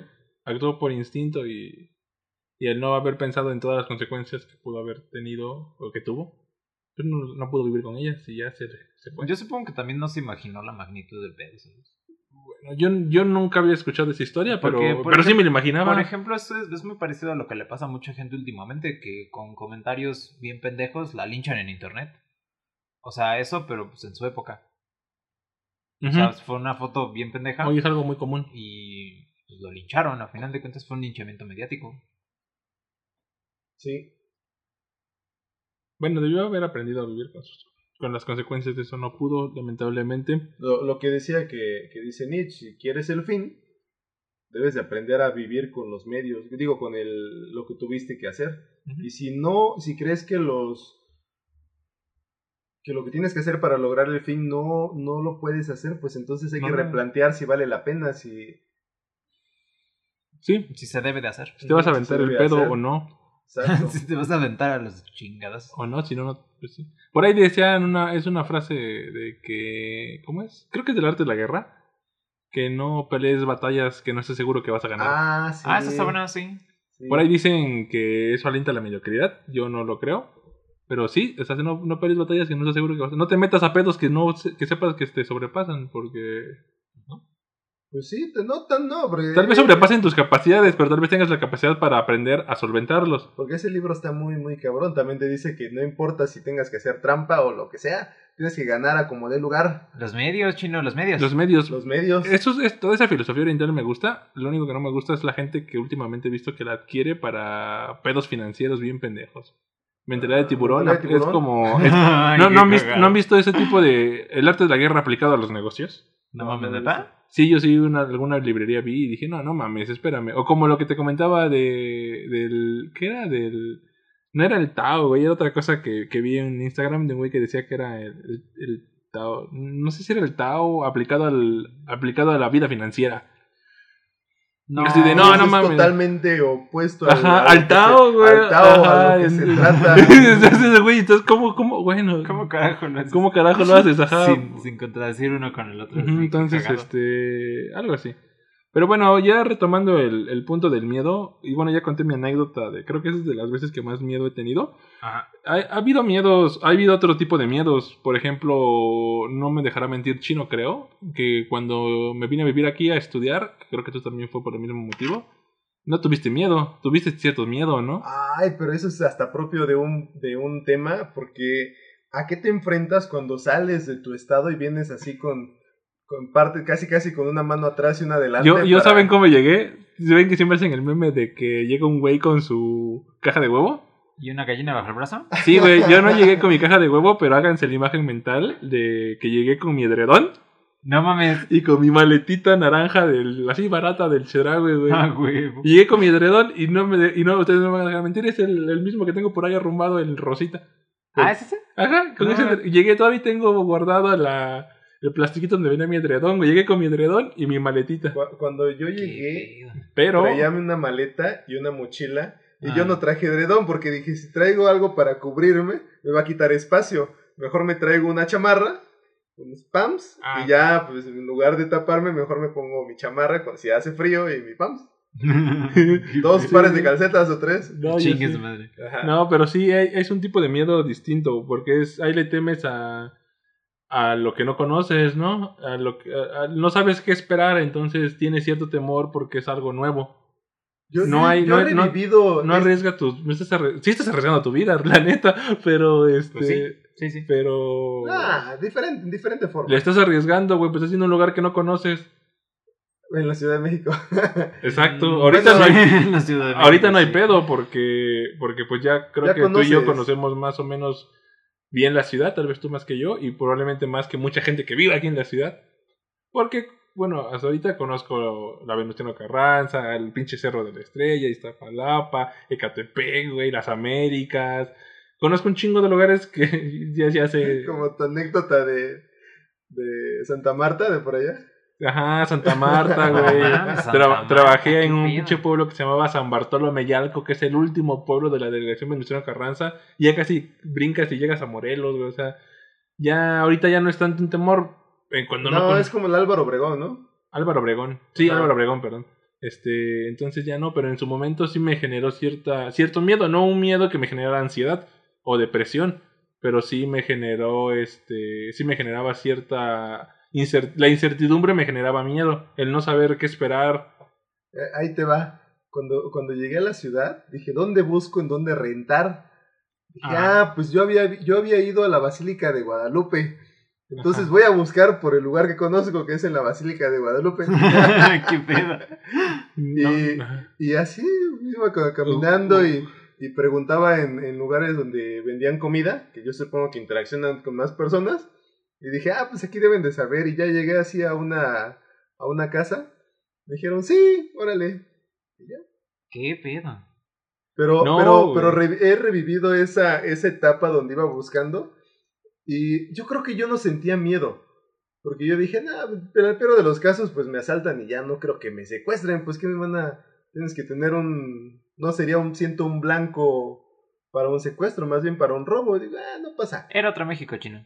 Eran hace qué, 10 no, años. No, porque, porque. No, pero. Los índices de violencia eran más bajos, chino. No. ¿Hace 10 años?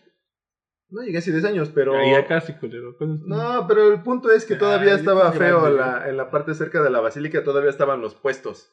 Antes de que arreglaran las avenidas. Antes de que pusieran el metrobús. Ajá, pero todavía estaban, los, todavía estaban los puestos. No en la noche. Claro que sí, chingues madre. Bueno, si están, si nada más te dejan el, o sea, el puro esqueleto del puesto con su Cuando salía del metro estaban así, tenían la, la, mano pegada a la nariz. Ah, esa es mala señal. Esa es mala señal. Eso sí. Yo, como anécdota, cuando llegué a vivir, este, busqué el lugar más barato, por obvias razones, y encontré un anuncio en el periódico que decía, se rentan cuartos en Indios Verdes. Yo ni de pedo sabía que era Indios Verdes, ni, el peligro en el que me estaba metiendo. Güey, se está un culero, preguntó cómo llegar a la ESIA sin pasar por Indios Verdes. Y, y entonces dije, bueno, vamos a, a ver qué pedo con esto. Y decía, se rentan cuartos por semana. Se me hizo muy raro. O creo que era por día, güey. No me acuerdo realmente. Y decía que rentaban como por día. No era un hotel, güey, era una vecindad. Fui y era una vecindad atrás de Indios Verdes, cruzando el puente, cruzando insurgentes, de ese lado. Y, y era. Tuve que bajar por el metro, de hecho. Y era una vecindad bien culera, güey, donde tenía un como cubículo donde lo que dividiera la tabla roca. Ajá. Y nada más tenía una cama de concreto y una mesa de concreto, güey, cual prisión. ¿Cama de concreto? Sí, era una cama de concreto. Verga. Y una, y una, este, y una mesa de concreto. Y era un baño como para 60 o 60. E, era una base de concreto sobre la cual estaba el colchón. No, sí hicieron, sí colaron, o sea, hasta porra concreto, creo. O sea, sí hicieron el voladito de la cama, güey. De una cama ah. individual. ¿Cómo crees? Ajá. O sea, no, no era, no, no era como una, como un bloque, un bloque de concreto, sino era como nada más el, la, el, el, volado de, de, la cama del tamaño matrimonio, no matrimonio, perdón, del tamaño individual. Y la mesita de, de, las mismas características. Supongo que estaba armado con un tipo de acero, el 4 a lo mejor. Tenía ahí, estaba anclado al muro. entonces, este, entonces, ese era el lugar. Y después ya, cuando ya pasaron unos años, dije, no, estaba bien culero. Después ya más o menos me daba una idea de que esos lugares, este, donde rentas por día o por semana, son para pues, toda esa banda que va huyendo como rateros o así, que nada más quieren pasar el tiempo un rato ahí. Pero, pero piénsalo, está siendo muy, muy, muy duro. Porque, por ejemplo, ah, alguien, alguien, que, que, te haya visto llegar ahí, bajo, bajo la forma en la que lo estás describiendo, ha de haber dicho, y justificarías el que alguien ha dicho, no, ese pinche güey ha de ser un un malviviente o alguien que, que anda no, delinquiendo. que lo hayan pensado. pero, pero eso no era así. Ah, no, pero sí daba el gatazo de malviviente. bueno, todo flaco y moreno. Flaco moreno, con mis cejitas así. Con tu mirada de matón. Y es que no he visto mi foto de cuando iba Sí, sí vi una. Vi una donde estaban en un campo. ¿Un campo? ¿No jugabas fútbol? Ah, cuando era. ah, sí, sí, sí. Cuando jugaba fútbol, sí, sí, sí, es cierto. Bueno, ese es un miedo, pero no sé. Y es que eso me llevaba al siguiente punto. Por ejemplo, el miedo eh, dicen que causa ansiedad, ¿no? Sí. Eh, pero bueno, yo creo que muchos de mis miedos me han llevado a, hacer acciones para evitar ciertas cosas. No sé si me explico. Mm, no. Eh, por ejemplo, yo le decía a Lela cuando era estudiante que tenía miedo a quedarme sin recursos. Es decir, le decía, es que no mames, imagínate que en este momento íbamos creo que en cuarto, me quedara sin recursos. Y volvemos me a... Espérame, estoy hablando. Me quedara, sin, me quedara sin recursos y qué pedo, ¿qué haría? Y ese miedo a, que, a pensar que me podría quedar sin recursos me hizo ponerme a trabajar, aunque no lo necesitaba. Bueno, esto recalca lo que dijimos, es, es un miedo de pensamientos que se van hacia el futuro y de cosas que, que no necesariamente tienen que pasar. Son. Ajá. Es algo irreal. Siento que el miedo te puede hacer progresar. Sí, es bien, Bien, bien enfocado te puede hacer aprender muchas cosas. Y ese es un miedo que está latente en gran parte de las personas en nuestro país. Un miedo bien aplicado te podría llevar a afrontar esta pandemia mejor. Sí. Entonces, ese era, ese era uno de mis temores, ¿no? Por ejemplo, otro siempre fue de, verga, y si cuando salgo estoy bien meco, que sí, pero... bueno, este, y no soy, no tengo las capacidades necesarias para obtener un trabajo eh, ni siquiera ponle tú verga, sino simplemente digno. Si cuando salgo me enfrento a, la situación de que pues no sé cosas que, que todos deberíamos saber, lo que siempre le menciono, el, el, el Star Pack del ingeniero civil, y de repente me veo en esa situación en la que me preguntan, perdón, pero lo de la resistencia del concreto en una columna, en un castillo y en una trave, y, y me quedo pasmado, decía, verga, eso me daba miedo, me generaba cierta ansiedad, pero dije, bueno, podría aprenderlo, nada me lo impide. No, nada, me, nada me limita a no, a no aprender o a buscar. Y si, y si ya busqué mucho, pues preguntarle a alguien, ¿no? Sí, Cicerón dijo que el miedo es la creencia de que un gran mal nos amenaza. Creencia. Y la tristeza es la creencia de que estamos en presencia de un mal que parece correcto angustiarse por él. Yo creo que la primera. no, digo, es algo que dijo Cicero. Yo, yo, me iría más por la primera porque sí tenía una angustia de que iba a haber un gran mal que me ibas a echar, que era el, mi, incompetencia. La incompetencia, sí. Entonces. Pero, la, pero, la, otra no es lo mismo. es que la tristeza es la creencia de que estamos en la presencia de un mal tal que vale la pena o que es justificable, que es justificable angustiarse por ese mal. Ah, pero es muy, muy, poco mediocre, ¿no? No, o sea, Cicerón lo que dice es que el miedo es algo de... Es, la, es el miedo es, es, algo que nos está amenazando, que está al acecho. Por eso. Y la, y, la, y la tristeza es un mal que ya tienes. Y te acongojas, dice ahí, ¿no? y estás acongojado por él. Pero ya lo tienes. Tuche mediocre, perdón. Se oye muy mediocre porque es que estás acongojado, pero, pero ¿qué puedo? Y ya te vas a quedar. Es como el imagen que les dice, que les pasé en el grupo, que decía, si te caes, levántate, no te vas a quedar como pendejo y tirado. ¿sí? como pendejo y tirado. Ajá. A mí me pasó algo así también en la, en la carrera. Muy duro. Mm, tal vez. De chance. A mí me pasó algo también así en la carrera, pero a mí me pasaba que cuando recién iba entrando, pues yo me sentía la persona más inútil del mundo y me ponía a pensar, es que por ejemplo yo no podría tener un trabajo de esos manuales porque pues yo no tengo mucha fuerza física. Ajá. Y entonces decía, verga, es que no puedo entrar a ese tipo de trabajos porque pues, no voy a dar el ancho.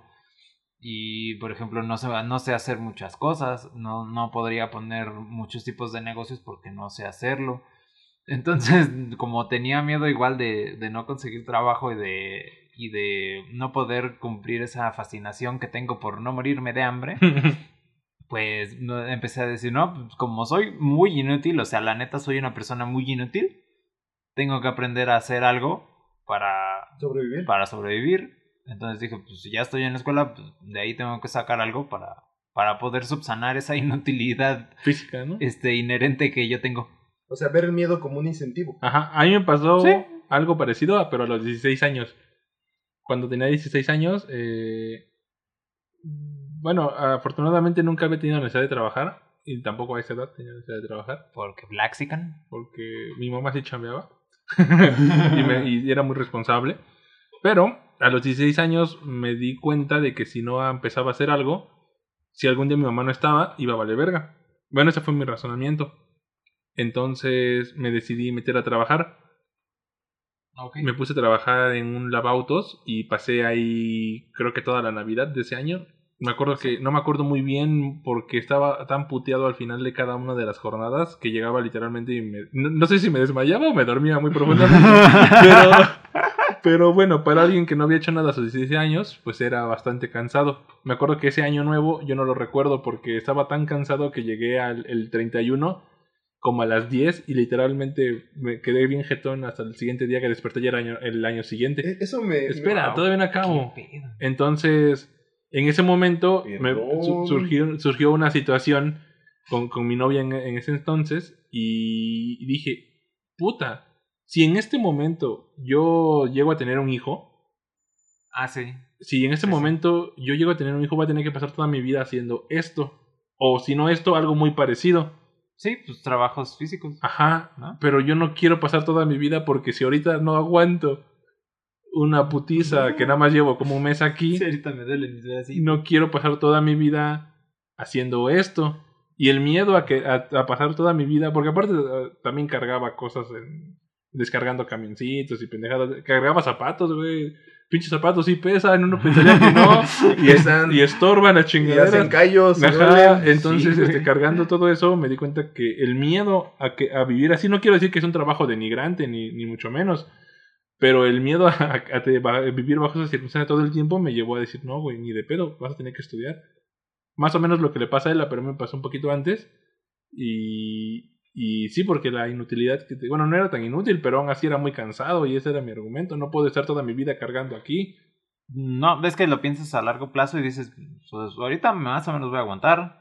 Ajá, pero, no. O sea, ya cuando el cuerpo empiece a entrar en decadencia, va a ser más, más difícil lograrlo cada día. O sea, tú caíste en la, en la conciencia de la, de la recompensa y el castigo. A ver, cuéntame de eso.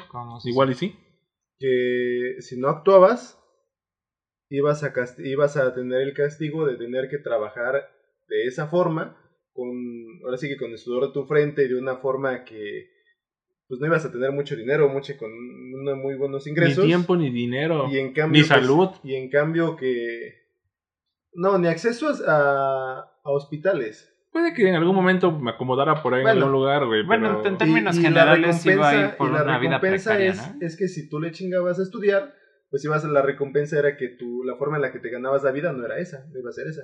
Iba a ser una más, más cómoda, como la actual. por eso el miedo me llevó, a mí yo pienso que el miedo a, vivir así me llevó a intentar cambiar esa situación. Porque eh, caíste era, en esa conciencia. Era un temor latente. Ya después era el miedo a fracasar aquí en la escuela o en la ciudad. Sí, en un futuro será el miedo a ir a prisión. Y el siguiente miedo es el miedo. Ajá, es que es un peligro latente. La neta, o sea, a mí sí me da, sí me daría culo. Y es que es un peligro latente, por ejemplo, lo que dice la ya obviamente nuestro nivel aumentó, las, responsabilidades han aumentado. No tanto que tengamos familia o, o alguien a quien mantener, sino que ahora las decisiones que tú tomas ya no son las decisiones de un niño de 18 años, sino ya en teoría son las decisiones de un ingeniero que en teoría debería saber lo que está haciendo.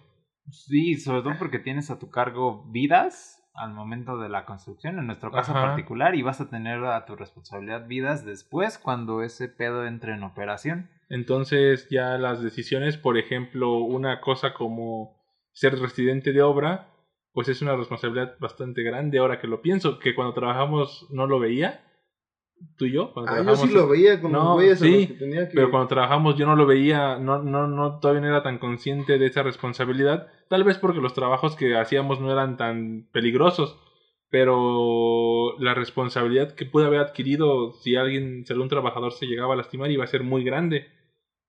Ah, yo y ahora me enojé porque regañé a un güey porque se subió a un andamio y estaba recargado como si fuera una. O sea, es como si estuvieras con patines recargados sobre la pared. Ah, sí. O sea, son, ruedas y, esas madres se van a ir y te vas a dar un madrazo de dos metros de altura. Y le, dice, güey, estás, estás, recargado sobre la, sobre la pared y, es un andamio con ruedas. Oiga, ni siquiera lo apretaste. es pendejo o algo así? Ajá, entonces yo siento que esa, a lo largo de nuestra vida han ha habido miedos que te han llevado a hacer acciones, pero también soy consciente de que hay personas que tienen esos miedos y en lugar de empezar a hacer acciones, eh, prefieren recurrir a la negación, por ejemplo. Pues sí, sí. Mm. O decir, es que esto no es para mí, yo no estudié para esa carrera. Y es aceptable, no, no tiene nada de malo. Mm, y, pero es que, bueno, ya también yéndonos a fondo, o más bien prolongando ese tipo de emociones. Ajá. Pues. Incluso hasta hay un bosque, el bosque de los suicidios en Japón. Ajá. En, cerca del monte Fuji, me parece. Ahí todo está cerca, ¿no? Es una isla. No, no está tan pequeña como parece. Bueno, no pero, pero a lo que voy es, o sea, sí, en el caso del suicidio, ¿es, miedo? ¿Qué es? No, la neta no. yo ah, siento que tienes que tener mucho valor para tomar esa decisión. Sí, yo también pienso que el hacerlo. El hacerlo sí requiere. Requiere muchos huevos. Requiere, sí, bastante. No sé si sea, no sé si mucho del suicidio actualmente esté motivado por el miedo a a vivir. No, ah, bueno, Voy a leerles algo, no, no estoy de acuerdo, solo es algo muy interesante que dijo, que dijo Shakespeare. Ajá. Eh, dice, pues, ¿quién podrá soportar los azotes y las burlas del mundo? La injusticia del tirano, la afrenta del soberbio, la angustia del amor despreciado, la espera del juicio, la arrogancia del poderoso y la humillación que la virtud recibe de quien es indigno cuando uno mismo tiene a su alcance el descanso en el filo desnudo de un puñal. ¿Quién puede soportar tanto, gemir tanto, llevar de la vida una carga tan pesada? Nadie, si no fuera por ese terror a algo tras la muerte. Ese país por descubrir, de cuyos confines ningún viajero retorna, que confunde la voluntad, haciéndonos pacientes ante el infortunio antes que volar hacia un mal desconocido. Así la conciencia nos hace cobardes, eh, Shakespeare en Hamlet. ¿Mm? Hamlet. Bueno, yo sí estoy de acuerdo que para hacer algo así requiere, requiere mucho valor. Es un acto que no, que, o sea, que un cobarde no lo haría, para empezar. No. Pero sí es complicado también. ¿Quién fue el que dijo que es un acto de libertad? Mm, no, no sé quién lo dijo. Ay, mm, ¿Perdón? Creo que lo, estoy confundiendo, pero bueno, es que en algún momento también Albert Camus. Camus sí, sí, yo también creo que es el, pero no estaba seguro. No dijo que es un acto de libertad, dijo que es el único tema importante la única de la pregunta, filosofía actual. Sí. Ajá. Si es vale o no la pena el suicidio. No, él... Ajá, no sé tanto, no, creo que no, no fue él el del acto de libertad. Eh, si él no lo, lo desmembró, ¿quiénes somos nosotros para hacerlo? Pero... No, no, son unos no, pero... perros ahí que medio saben hablar, pero... Que saben hablar. Sí, no, yo no siento que sea... O sea, tal vez sí está motivado por muchos miedos, pero pues al mismo tiempo ya es cuando el miedo se te vuelve patológico, ¿no? Una fobia. No, no, no, no necesariamente, porque puedes tener fobias pero que eso no te provoque el suicidio. Sí, nada más alejarte de ellas. Sí, o sea, por ejemplo, la gente que le tiene fobia a las arañas no se mata. Yo no entiendo esa fobia. ¿Qué? Son feas. ¿De qué? Pues ¿Cuántas cosas nosotros somos feos? Ah, sí, pero no tienes ocho patas y, y vellos de 15 centímetros saliendo de todos lados y ocho ojos y dientes del tamaño de tu propia cabeza. Ah, bueno. no, o sea, es que, es que sabes que las fobias a veces tienen raíces bien raras. O sea, alguna vez eh, una persona me decía que muchas fobias eh, tienen más bien algunas raíces como psicológicas, pero de, de otro, o sea, que pareciera que no tienen ningún tipo de relación.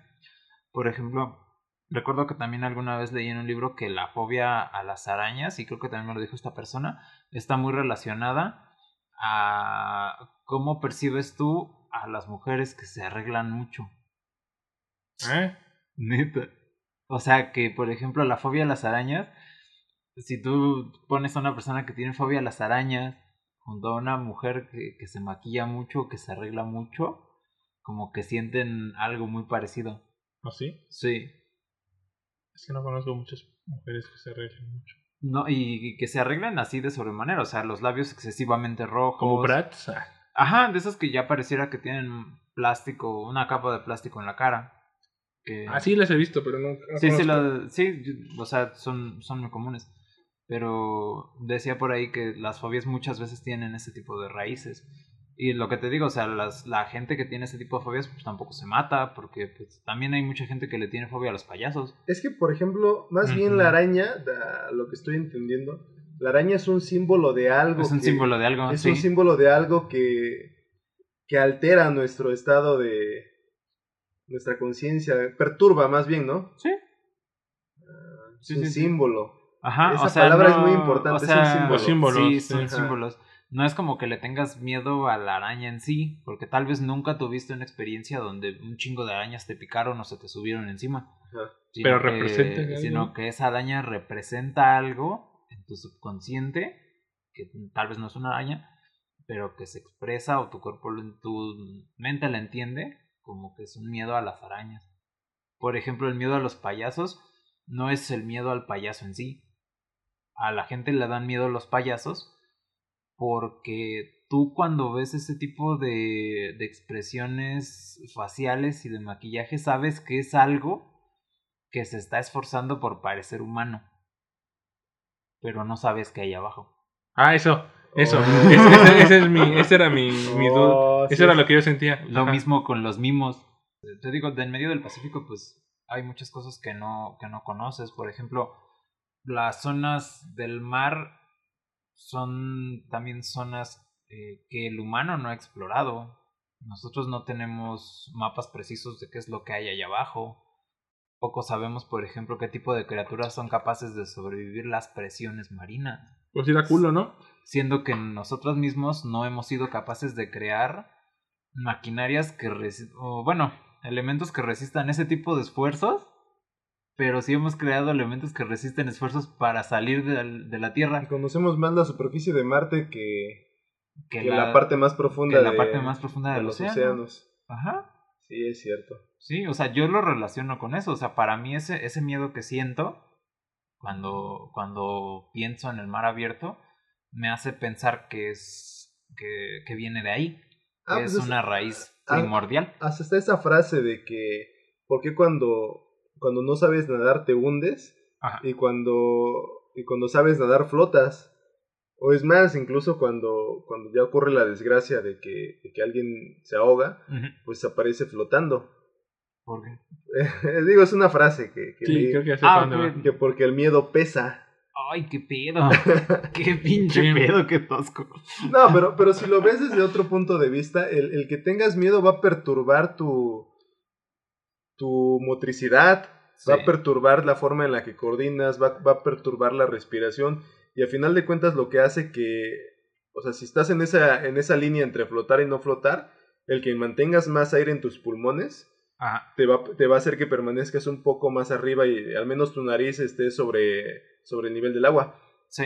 Y en cambio, si estás desesperado, un síntoma claro de, de cuando tienes miedo es que tú empiezas a dejar de respirar, tu respiración no es la misma, es, es muy alterada. Se acelera o, o, dejas de respirar ya sea que se vaya hacia arriba o hacia abajo en la frecuencia. Como cuando, bueno, ahorita, ahorita toca ese punto. Sí. Eh, entonces, sí, esa, esa variación que, que, ocurre con la desesperación y con el miedo hace que no puedas este, mantenerte a flote. Pero no lo sabes, es a un nivel inconsciente. De ahí, de ahí, que cuando haya un, cuando hay un, este, un sismo o un incendio, la primera recomendación es mantener la calma, ¿no? Sí, pero yo, yo diría, pues o sea, yo diría, yo, yo descubrí algo hace tiempo que me, me había preguntado qué era el miedo. Ajá. Eh, muchas veces me expuse a andar en lugares eh, peligrosos. La Sanfe, ¿no? Ay, ahí sí me perdí. ¿Qué pedo? Hace, hace muchos años. Bueno, pero esa es una historia El punto, es que, el punto es que. Se perdió en la Sanfe, güey. El punto es que me regresé caminando desde la Sanfe hasta por el metro Martín Carrera. Terminé como dos horas caminando y. no mames. Bueno. Eso que está aquí cerquita. Sí. bueno. Pero lo que voy es que, así para no, no expandirme, iba caminando tarde mm. y me encontré a, a, unos güeyes así con apariencia de, de delincuentes. Hago mal en prejuzgar, pero no, la verdad es que sí lo eran. porque me asaltaron. Porque me, lo, porque, porque me dijeron, ten cuidado cuando pases por ahí. Pero bueno, Ah, pero te, te, advirtieron. Ajá, me advirtieron. Entonces dije. No, pero o sea, alguien más le advirtió. Ah, alguien más, no ellos. Ah, yo dije que ellos. oye, carnal, no pases por aquí. no, alguien más me advirtió. ah, ok. Entonces, iba caminando. Yo sabía que tenía que pasar. Ya una vez que los viste, no te puedes regresar, porque si te regresas es, es, es un signo de cobardía y es signo de que te van a seguir. Ajá, y tienes, sabes que tienes que pasar. Sí. Y, y, y, ya de ahí no sabes si qué hacer, si, si pasa algo, si te la hacen de, de jamón o te quieren ya sea basculear o, asaltar. Ajá. Pero, pero lo que yo me estuve preguntando es, a ver, contrólate, respira. Okay. Lo importante es centrarte en la respiración. Entonces, respiras hondo. Ah, eso también te lo dicen los monjes budistas. Sí, pero, espérame. Está chido. Pero en, en este aspecto, te concentras en la respiración, primero que se mantenga normal, que no se exalte ni que, ni que dejes de respirar mucho, Ajá. que baje tu respiración, perdón. Y después eh, concéntrate en tu cuerpo. Pregúntate qué sientes en tus brazos, qué sientes en tus piernas. En sentirte, sí, güey, es que Ah, neta no mames, también te dicen, pedo. es que neta también te dicen eso los monjes budistas. Sí, o sí, sea, más o bueno, menos- más o como menos con pequeño ese- paréntesis, te dicen ellos, concéntrate en tu respiración cuando se refieren al miedo y después ellos le llaman siente siéntete en el presente. O sea, dicen como lo comentaste hace rato, lo comentaron hace rato, el miedo usualmente es a, a situaciones futuras. Ajá. O sea, la mente no tiene miedo cuando aquí- está en el presente. Aquí el futuro era de 40 Inmediato, segundos. Sí, pero sí. era futuro al fin. Sí, era futuro al fin. Entonces dije, a ver, ya, ya me concentré en mi respiración. Ahora siento los brazos y las piernas. Y sientes más o menos esa, esa adrenalina. O sea, sí la percibes. La cosquilla. Ah, sientes esas, esas cosquillas en tu, en tu cuerpo. O sea, la, pero la clave es tratar de sentirla, por ejemplo, el roce de la tela con tu piel. Ah, ok. Si, si te concentras en eso, empiezas a sentir lo demás. Y dices, a ver, ya estoy, ya estoy tranquilo, ya estoy consciente de mi respiración, estoy consciente de lo que mi cuerpo está sintiendo. Y neta, el miedo empieza a desaparecer, lo empiezas a dominar. Y dices, ya voy, y si pasa algo, yo valoro si, ya con la conciencia, valoro si corro, valoro si, si, si me porto flexible para preservar mi integridad, o si digo, no, pues sí, chance y sí, le, lo- le, Parte sí, sí gano. madre, Claro que sí. y no, no pasó nada, o sea, me dejaron, vieron que a lo mejor vieron que no tenía miedo o algo y me dejaron pasar, no me dijeron nada. Sí. Ah, o como la vez que iba caminando, iba saliendo del Metrobús noche con Israel. Ah, sí y, que. y Israel bien... ¿Qué hiciste? A ver, Me, me quité. Se quitó, o sea, íbamos saliendo en la noche del Metrobús Ajá. y estaba un güey que... Eran dos, ¿no? Eran, no me acuerdo, pero nunca los habíamos visto ahí, de ahí. Ajá, no eran de la colonia. No eran de la colonia, se veían raros, mal encarados. Ajá. Ajá. Y el Israel lo vio y se quitó y me dejó solo. No, me aparté del, de, me aparté de ese trayecto. Pero sí dejé solo a Chino. Sí. No manches. Sí, sí, y yo lo que hice es, el güey me vio, pues, más bajito, se- no sé qué pensó, Pero Y se- y esa vez fue, era uno, era un güey. Era Era, uno. Era uno, sí. y se dirigió hacia mí. Eh, así lo, ahí la verdad no lo pensé. Y lo que hice fue cambié mi. Cambió y- su dirección. Cambió mi dirección, Ajá. pero no hacia el sentido contrario, hacia él. Y me le quedé viendo y me fui directo hacia él.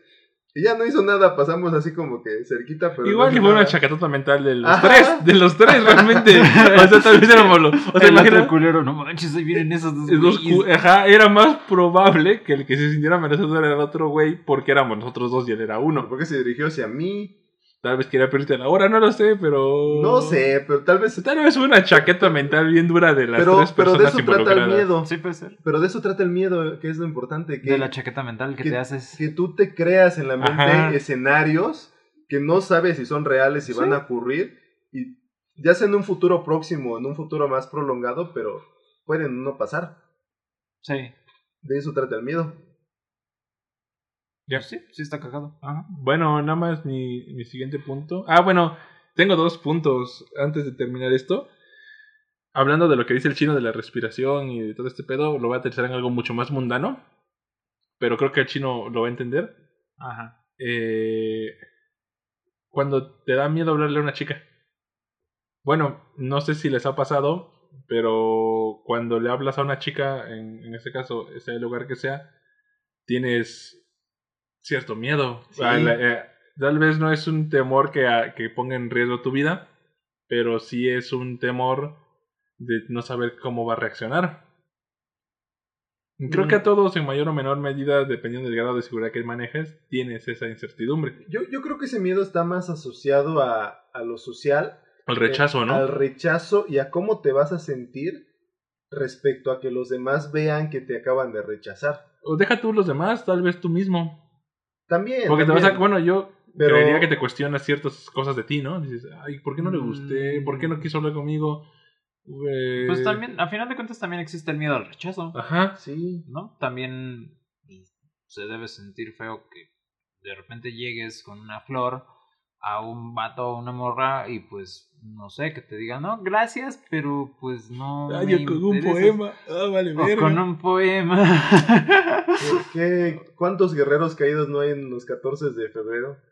Deja tú el 14, cualquier cualquier Pues en época general, ¿sabes? Pero en esos días como que se, se distinguen más. Sí, la, la gente piensa que porque es 14, pues, como que hay más probabilidad de que te digan, te den el chance. Pero pues al final de cuentas es un día cualquiera, ¿no? Puedes hacerlo el día que quieras. Puedes hacerlo el día que quieras y te van a mandar a la verga cualquier día. los hombres de verdad no tienen crush, esos güeyes van a... No Qué pedo. Bueno, mentalidad de tiburón. sí, suena muy pendejo, pero no, es una mamada nada más. Este, pero sí, a mí me pasó. Oh, oh, pues sí, es un, miedo, es un miedo muy común. El miedo pero, al rechazo. Pero lo afrontas. Pero ajá, yo creo que esa parte. Ah, pues es como lo, lo del cobarde y el valiente. El valiente no, no. Yo pienso que no es el opuesto. Porque ambos sienten el miedo.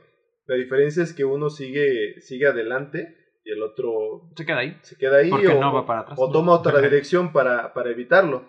Pero en, el, en ese caso, el que, el que alguien tenga miedo o sienta esa, ese algo en su cuerpo que, que desestabilice o que haga titubear, eh, pues el que ya es muy experimentado tal vez sí lo siga teniendo, pero en un menor grado.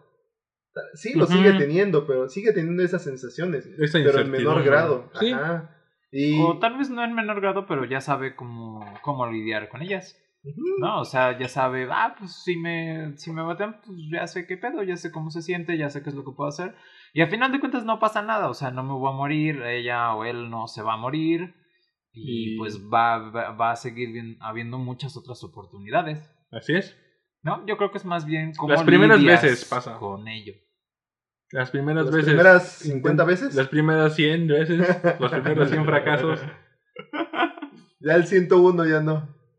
Tal vez. ya, ya el 101 te baten y dices, ah, bueno, vamos por una. De eso vivo. Sí, bueno, ¿quién tiene hambre? Claro que sí. Bueno, pero, aquí tocaste un tema importante. Una de las formas de superar los miedos es afrontarlos. no, es exponerte a ellos. ¿Eh? o, sea, sí, o sea, afrontarlos es ganas o pierdes, pero yo hablo hablando de exponerte es no necesariamente tienes que ganar, sino simplemente acercarte a ese miedo. Ah, ok. Para tolerarlo, para ah, crear tolerancia. yo podría ejemplificarlo con, o bueno, con otra cosa. Que por ejemplo, mi primer miedo era de llegar aquí, era pues, una ciudad que no conozco, mucho más grande que la que estaba acostumbrado. Pero hoy en día ya no tendría miedo, por ejemplo, de irme a Chiapas, a, a Monterrey, porque pues ya hice uno y afronté o, o, me expuse a este miedo y ya los demás pues son como más sencillos. Sí, debe ser algo parecido. De hecho, para la terapia, cuando tienes fobias muy densas, o sea, fobias que de verdad te imposibilitan, ya la vida, ajá, que empiezan a rayar ya en problemas mentales, pues es, es estarte exponiendo. Obviamente, pues como dijimos hace rato, las fobias tienen raíces más profundas que solamente el objeto de la fobia en sí. Sí, aquí me, voló mi cabeza. Las, fobias, por ejemplo, a ciertos animales, no... En el caso de, la, de, por ejemplo, de cuando no tuviste una exposición o una, una anécdota que traumatizante con este animal. Por ejemplo, hay veces que de la nada le tienes miedo a un animal. Sí. A una araña, a una rata, cuando no tuviste ninguna exposición a él, nada más así de la nada. Sí. Pero es, es, un símbolo. Y está todavía más cagado porque si te das cuenta hay fobias a todo. Sí. Hay incluso una fobia que viene nombrada en un disco de una banda de. ¿Cómo se llama? Avant-Garde Metal. Que se llama Igor, con tres R's al final. Que, se llama, que tiene el nombre etimológico de miedo a estar estreñido. ¿No? O sea, puedes tenerle fobias a cualquier cosa. Hay, hay gente que tiene, que tiene fobia a estar en público, hay gente que tiene fobia a hablar en público, gente que tiene fobia a estar extrañido, gente que tiene fobia eh, a las personas altas. Entonces, eh. no, neta. O sea, le puedes tener fobia a todo. Sí, a todo. Literal a todo. Entonces, pues como, como tienen varias raíces, son un poquito más complejas que el miedo per se. ¿No? Y la terapia que te ponen usualmente para, para salir de ese tipo de, de problemas pues es, es que te acerquen al, al objeto de la fobia, ¿no? Para que te des cuenta de que, pues a final de cuentas, tal vez sí, por ejemplo, en el caso de las arañas, pues tal vez sí son feas, pero pues si, si te aproximas con cuidado y pues no le estás ahí amedrentando y cosas así, pues probablemente vaya a ser inofensiva. Una, por ejemplo, exponerte a una arañita de plástico para empezar. Sí, primero, ah, primero, pues como, no sé, tal vez hacer dibujos, ¿no? De una araña, y después fotos de arañas. Y yo después arañas de plástico, arañas de tela. Y el último paso sería llegar a ponerte una tarántula en la mano. Y era lo que decía que, que el hombre tiene la capacidad de reprogramarse. Sí. Porque tú ya, ya tienes un programa en tu cabeza que dice que si ves una araña, el programa se ejecuta y te dice, corre, grita. Este, y patea. Corre, corre, grita y empuja. Ajá. Todo lo que no debes hacer. Ajá. Ahora, ah, pues en los temblores es eso. Cuando tiembla, tu instinto te dice corro no sé a dónde y por eso dicen que no, la calma y no me importa quién esté por quién esté adelante de mí yo tengo que preservar mi vida. Yo corría así. Y la sí yo lo vi correr así claro que sí. Yo corrí así ella me y yo mantuve la calma. Y ella mantuvo la calma y yo corrí. Y los simulacros tratan de eso tratan de irte programando a que cuando te enfrentes a esa situación simulacro, simulacro, simulacro, simulacro a lo largo de todos los años, hacen que te programes a que cuando pase no reacciones así. Sí. no pasó porque este día tuvimos simulacro. ¿Sabes Siento que con los sismos es un poquito complicado porque si te das cuenta, todos los sismos son diferentes. Por ejemplo, puede temblar poquito y se caigan algunas casas porque a final de cuentas estamos hablando de, de vibraciones de amplificación de vibración en, en, los medios mecánicos, por ejemplo, de la Ciudad de México, y estamos hablando de, de, efectos de resonancia. Entonces, no todos los sismos son iguales, hay sismos que, que son muy catastróficos y pues que la gente se espanta más, hay, hay sismos donde nada más sientes el desplazamiento, pero no se percibe gran afectación, no percibes los daños, no se ven grietas. ¿no? Entonces, mm, siento que ahí es un poquito más difícil acondicionar al cerebro a que a que sepa cómo reaccionar, porque nunca se va a repetir el mismo, el mismo efecto. Nunca se va a repetir con la misma magnitud. ¿No? No es como las arañas, o sea, todo el tiempo una araña va a tener el tamaño aproximado constante, ¿no? Por ejemplo, una tarántula, pues creo que todas las tarántulas, por lo menos las que consigues en México, pues todas son del mismo tamaño, ¿no? O sea, no, no te va a salir de repente una tarántula del tamaño de tu cabeza. Que sí, bueno, de Harry que, Potter. que sí las hay. No, las tarántulas Goliath. Sí. Pero se trata de quitar los miedos, no dar más. Ajá. O sea, por eso, o sea, te digo, siento que es más fácil controlar ese tipo de ese tipo de fobias, por ejemplo, también a los payasos. Ah, sí. Porque pues, son todo el tiempo constantes. O sea, el problema principal de los payasos es el maquillaje. Sí, no, no pero si estás lidiando con ellos y todo, pues, o sea, como que vas, vas, pues dándote cuenta de que no son peligrosos, ¿no? Cuando no son asesinos. Pero, pero por ejemplo, en el caso de los sismos, como ninguno es igual, siento que sí cuesta un poquito más trabajo de, de, acondicionarte diciendo, es que está temblando, no sé de qué magnitud va a ser, no sé qué tipo de afectación Pero no tienes ni para dónde huir, porque para donde te muevas va a temblar. Ajá, y también, por ejemplo, las personas, pues no, no los agarra el sismo en el mismo sitio. Nunca. Nunca, no es lo mismo que te agarre, por ejemplo, en la calle, a que te agarre en un quinto piso a que te agarren un edificio de concreto, uno de acero. En el de acero a huevo te va a dar miedo. Eh, en, ese, en ese, último sismo, en el, en el de, ¿qué fue? ¿17 o 19 de septiembre? 17. 17. Recuerdo que salía a la banqueta, salía, estaba en la planta baja, salía a la banqueta, salía a la calle, pero el transformador de, de arriba de mí de, se empezó a quemar los cables de luz. no, yo hice así un rápido análisis eh, cable de luz o, o, el edificio, eh, edificio y me meto. es más fácil que salgas debajo de unas piedras a que soportes un putazo de esos sí, Sí, sí, y fue una buena decisión a final de cuentas. Pero, no, se cayó nada, así que... Pero te digo, ¿estás de acuerdo que tal vez en otro sismo eso hubiera sido la decisión incorrecta? Ajá, ah, puedes estar en otro lugar. Güey, el carnal este que se aventó de la latino que, porque pensó que estaba temblando y no había sismo. ah, Sí, también. Hago ah, una noticia de un, de que se rompió las piernas porque sintió que estaba temblando y realmente no estaba temblando y se aventó de, de, una, de un pisillo ahí más o menos. Bueno, yo creo que también él hizo el balance. Dice, si aguanto. Como de un quinto piso. Si aguanto.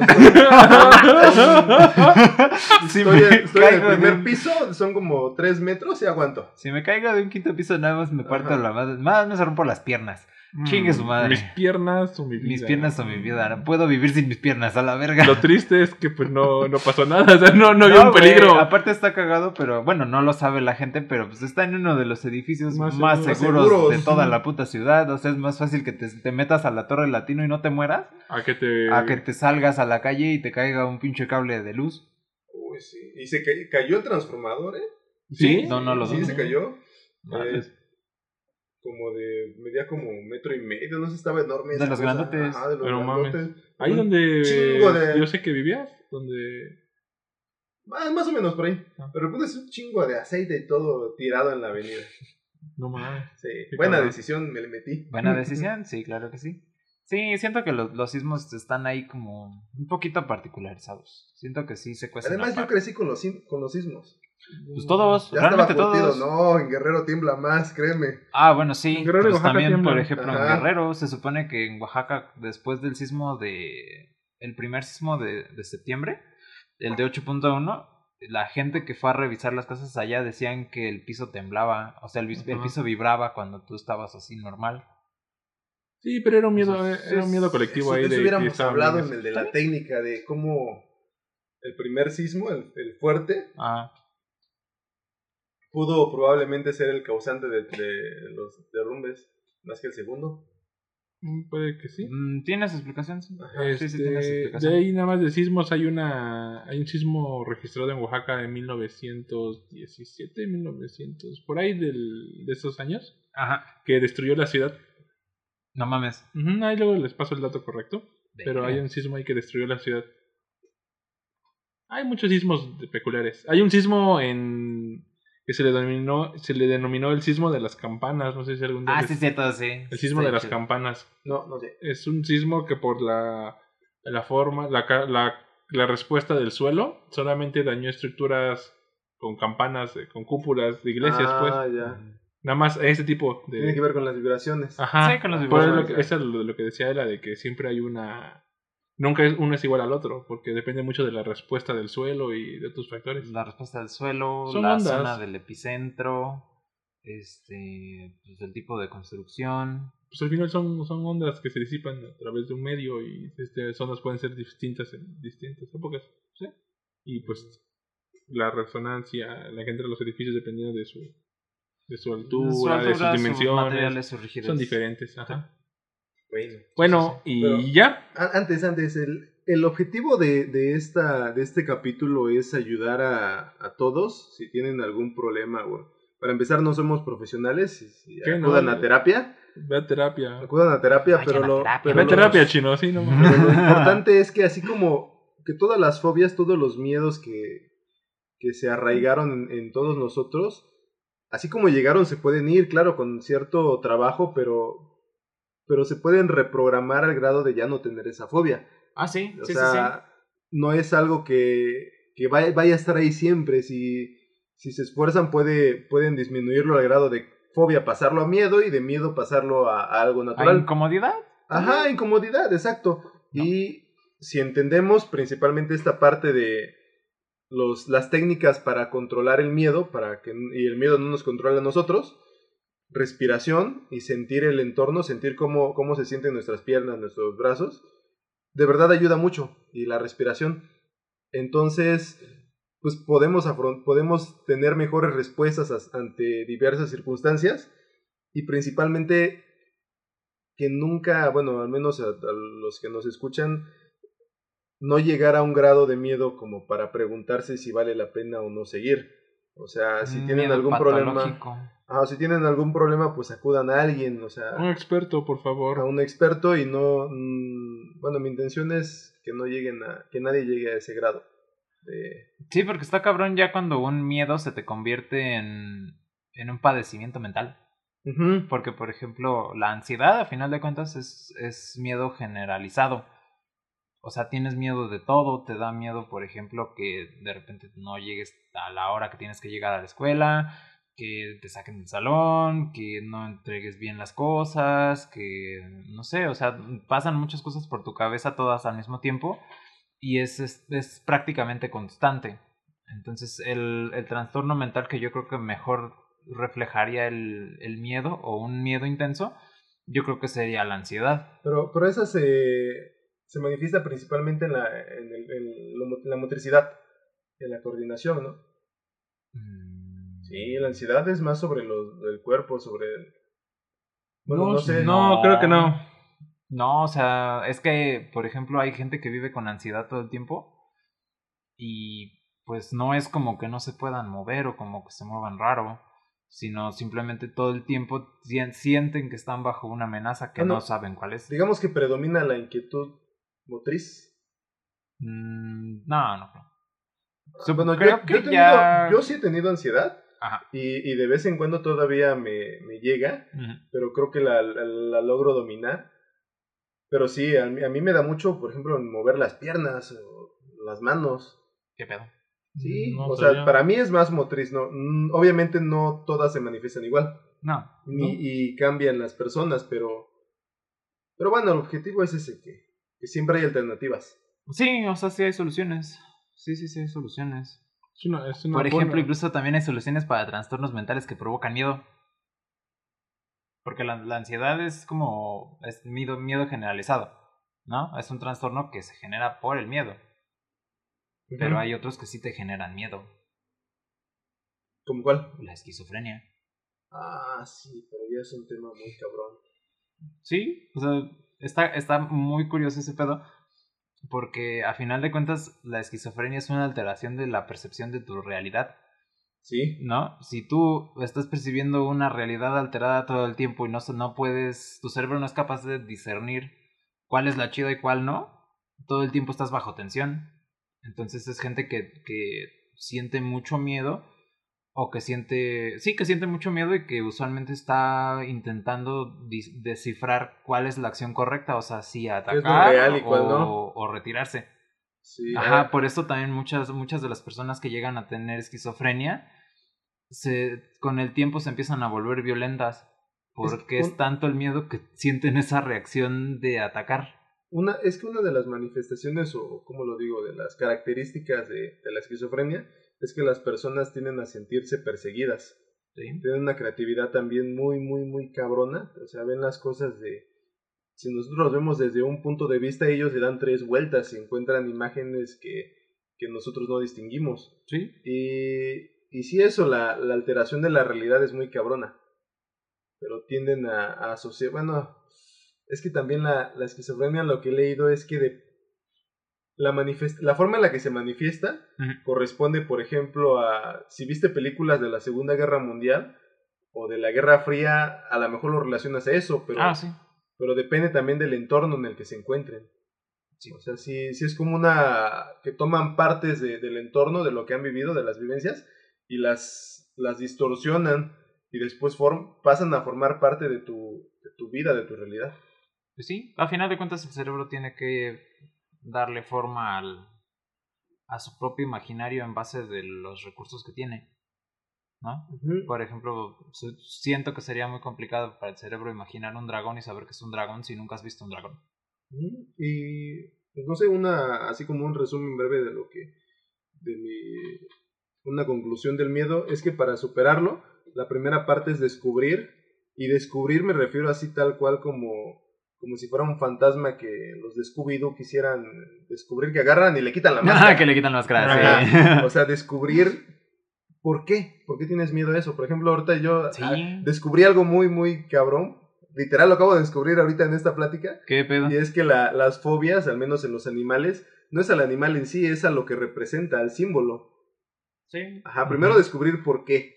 ¿Por qué le tienes miedo a eso? O sea, también tienes, es, involucra un trabajo de, de introspección. Sí.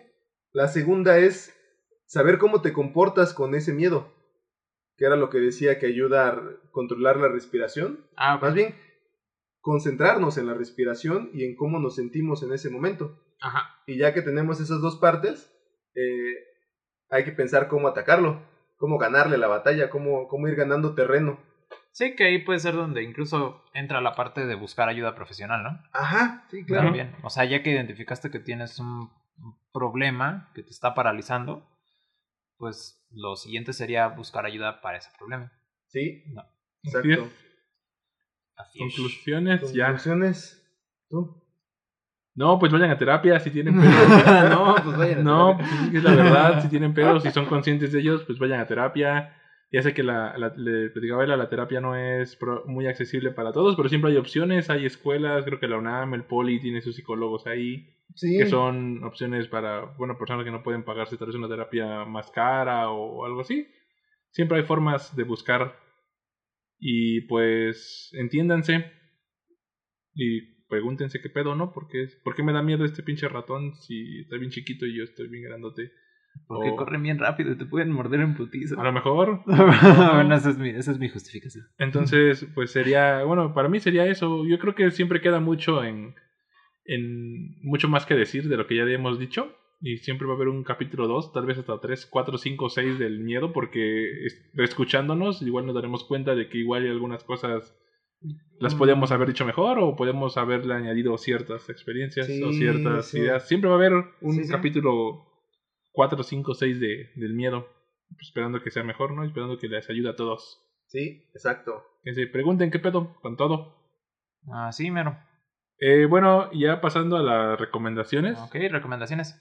Este, como es algo audiovisual eh, y vale cualquier cosa, yo quiero recomendar un canal de YouTube de una, una muchacha, una burrita muy bonita, que no conozco, pero quisiera conocer. este, se llama Pentimento. Es una. Realmente lo descubrí hace como un mes. Creo que te lo pasé a ti. Sí.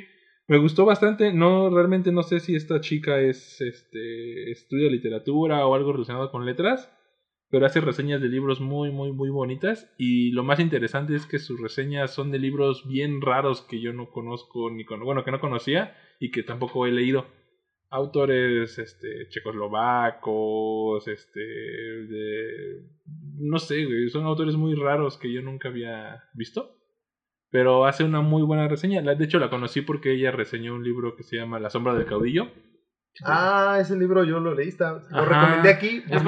entonces, la sombra, ella reseña La sombra del caudillo y hace un muy buen análisis. Se nota que seguramente estudió algo relacionado con las letras o con o de ese tipo de área. O con los caudillos. O con los, no, porque realmente hace muy bonitos análisis. No tiene muchos seguidores ni nada, pero es un muy buen canal. Se llama Pentimento, está en YouTube. Ok, lo voy a checar. Esa es mi recomendación audiovisual, véanla. Está... Eh, ah, bueno, hablando del miedo, eh, Batman. A huevo. La vieja confiable. Batman, eh, El Caballero de la Noche Asciende, me parece. Es la tercera de Nolan. Cagado porque en alguno ya recomendó la 2, ¿no? O la sí, 1. ya nomás falta la 1. Que sí, ya había recomendado. La 1 es donde sale el espantapájaros. Ya recomendaste la 2. Bueno, pero espérame. aquí, aquí, aquí, hablo de la parte donde, donde a Batman no lo, puede meten a la, lo meten a la cárcel. No puede brincar, ¿no? No puede brincar y le dicen, es que debes de hacerlo como lo hizo la niña, el niño que escapó. Y el niño que escapó no estaba con la soga. Porque la, la soga hace que, que, si estés consciente, que si fallas, no vas a morirte, te vas a dar un madrazote con la, la presión que va a hacer la soga, pero no te vas a morir. Y entonces él para escapar, aparte de, de entrenar su cuerpo... Era Batman, güey. era Batman, era Batman. Pero es cierto, a lo, era lo que decía yo de los vectores, de que si, si sumas lo que tienes que hacer más el vector del miedo, si los direccionas bien, si puedes usar el miedo a tu favor. O sea, con esa, esas emociones que, que recorren tu cuerpo, esa parte de adrenalina, pues te ayuda a obtener un extra de lo que tienes que hacer. O por el contrario, si no lo dominas, pues es perjudicial porque a lo mejor ni siquiera te mueves, te paralizas. Sí. La verdad es que esa, esa trilogía. esa, parte. esa trilogía tiene mucho mensaje. Este. Es buena, está chida. Sí. Ok, ¿algún libro? no, pues va, la vuelta, vas tú, y, después voy yo. Ah, va, ok, como, como elemento audiovisual, voy a recomendar una película que se llama El Babadook. Ah, sí. Que estuvo en Netflix un buen rato, no sé si todo esté, la verdad, y le hicieron un mame ahí porque de repente Netflix la catalogó como película LGBT. Pero esa madre es de terror, entonces todos empezaron a mamar con que el, el Babadook era gay o algo así. Está cagado, pero fuera de eso es una muy buena película porque habla de cómo lidia alguien con la depresión, de pues, tener que estar bajo ciertas condiciones que no son las más favorables y cómo el miedo te va recluyendo y te va mm, te va consumiendo hasta que tú decides pues prácticamente tomarlo y actuar o, o quedarte donde estás. Hablamos del empate, de lo del miedo en las, de las películas de terror. No, hay, mucho que hay muchas cosas. Chingos de cosas. Sí, hay un buen de cosas que todavía no. A ver, vas. Libros. Libro. Chale, ahora sí fallé en mi, en mi labor de recomendar algo relacionado con el tema, pero no se me ocurre algo. No soy muy fan de los lecturas de terror. Pero. Mm, pero. Recomendaría. Mm, mm, Tokyo Blues de Haruki Murakami. Tokyo Blues. Tocan por ahí, el, hay tocan algún momento el suicidio y ciertas cosillas ahí interesantes. No, ahora sí fallé, no, no tiene mucho que ver con el tema, pero es un muy bonito libro. Es, creo que me parece que es el primer libro de Haruki Murakami. Primer el primer libro famoso. Dato curioso, en ese libro menciona el, uno de los personajes que él nada más lee libros que hayan tenido 30 años, que, hayan, que se hayan publicado en un periodo de hace más de 30 años, como el Gran Gatsby en su tiempo él dice que porque esos, si siguen siendo vigentes después de 30 años, es que es un muy buen libro. Si ya no tienen vigencia, si perdieron la vigencia, si ya leerlo no sabes qué pedo, ya no tiene muchos, ajá, no vale la pena. Dato curioso, yo cuando leí el Tokyo Blues, estaba cumpliendo 30 años de que lo habían publicado. No manches, el Tokyo Blues. ¿Y dónde queda tu individualidad al dejarte llevar por lo que todo el mundo dice que, que es una buena lectura? No, ¿sabes lo que dice él? El dato, ah. curioso es nada más que él dice de 30 años y que yo, cuando lo estaba leyendo, cumplía 30 años de haber sido publicado el Tokyo Blues. No quiero decir que sea real, simplemente es un dato curioso. Puta madre. ya, denle. ¿Cómo se enoja el Isla? Terminen eso. Eh, libro. Libro. Pues a ver, ya que dije una frase de Nietzsche al inicio, la genealogía de la moral. Vale.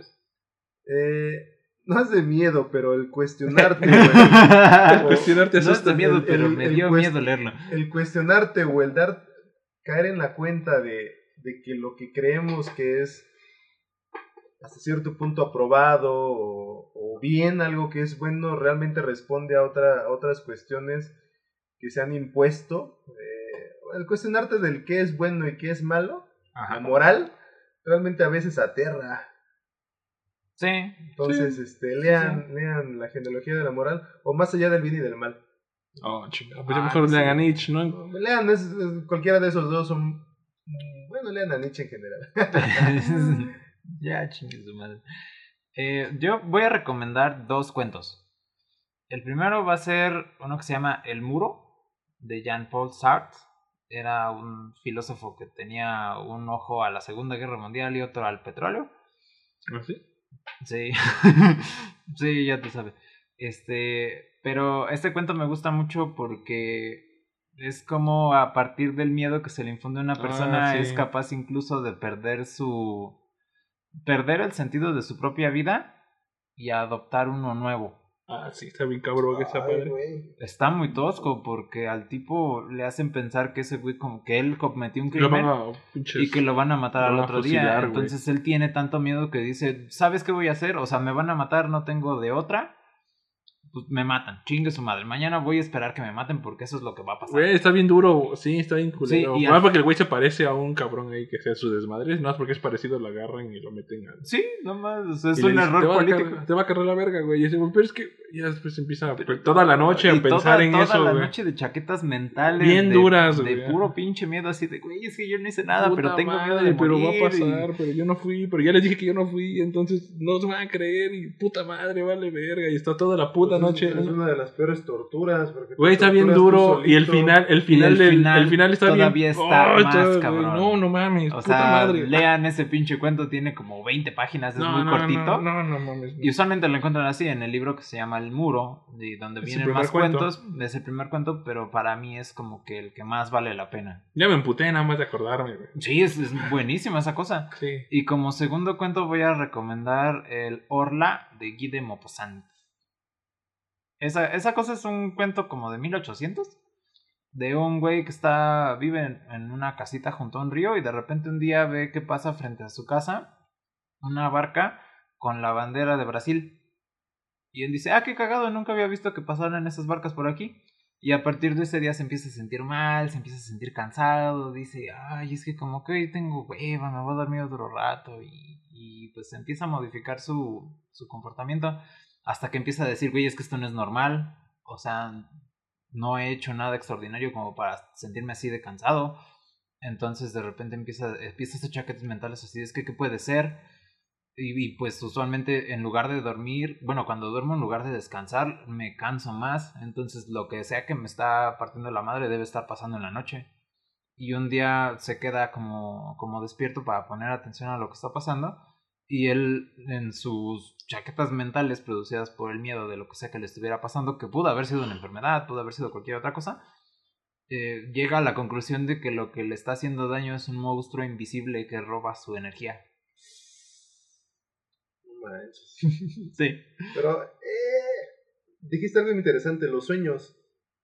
Los sueños sí tienen un, un motivo y son, un, son mm. relatos simbólicos. Sí. Entonces, a veces cuando tratan de, de, descubrir qué significa lo que soñaron, no, no es literal. O sea, es, es el símbolo. Pues es, el, símbolo que, que, hay que desmembrar. Dale, les cuento unos sueños chidos que he tenido. No, no, los cuentes aquí. No, luego. Ese, ese de Lorla es también un cuento muy cortito. Es de los primeros, yo creo que de los primeros cuentos de, de terror moderno, porque incluso precede a la escritura de Edgar Allan Poe. Guy de Maupassant es todavía más viejo. Y fue de los primeros intentos de crear un terror que venía a partir de elementos que el hombre no conoce y no domina, y que no son el mismo. Cosa que después desarrolló ya más a profundidad H.P. Lovecraft. Hay todo un, mundo ahí de literatura de terror que, que, habría también que hablar de ella, pero en un podcast de la literatura o de la literatura de terror y luego... No, del miedo en la literatura o algo así. O tal vez ser más específicos. Sí, sí, sí. Esas son mis dos recomendaciones pues ya estuvo, ¿no? Ya estuvo. Ya creo que es, ya acabó el día más largo del año y ya acabamos nosotros. qué bonito atardecer me tocó ver hoy. Dale. Estuvo chido. Adiós. Adiós. Se lo lavan. Recomiéndennos. Sí, recomiéndennos y compártanos, por favor. Y sigan a esa niña de pentimento. Ah, sí. Díganles que yo les diga. Pero síganos más a nosotros. También. También. O no. O, sí. sí.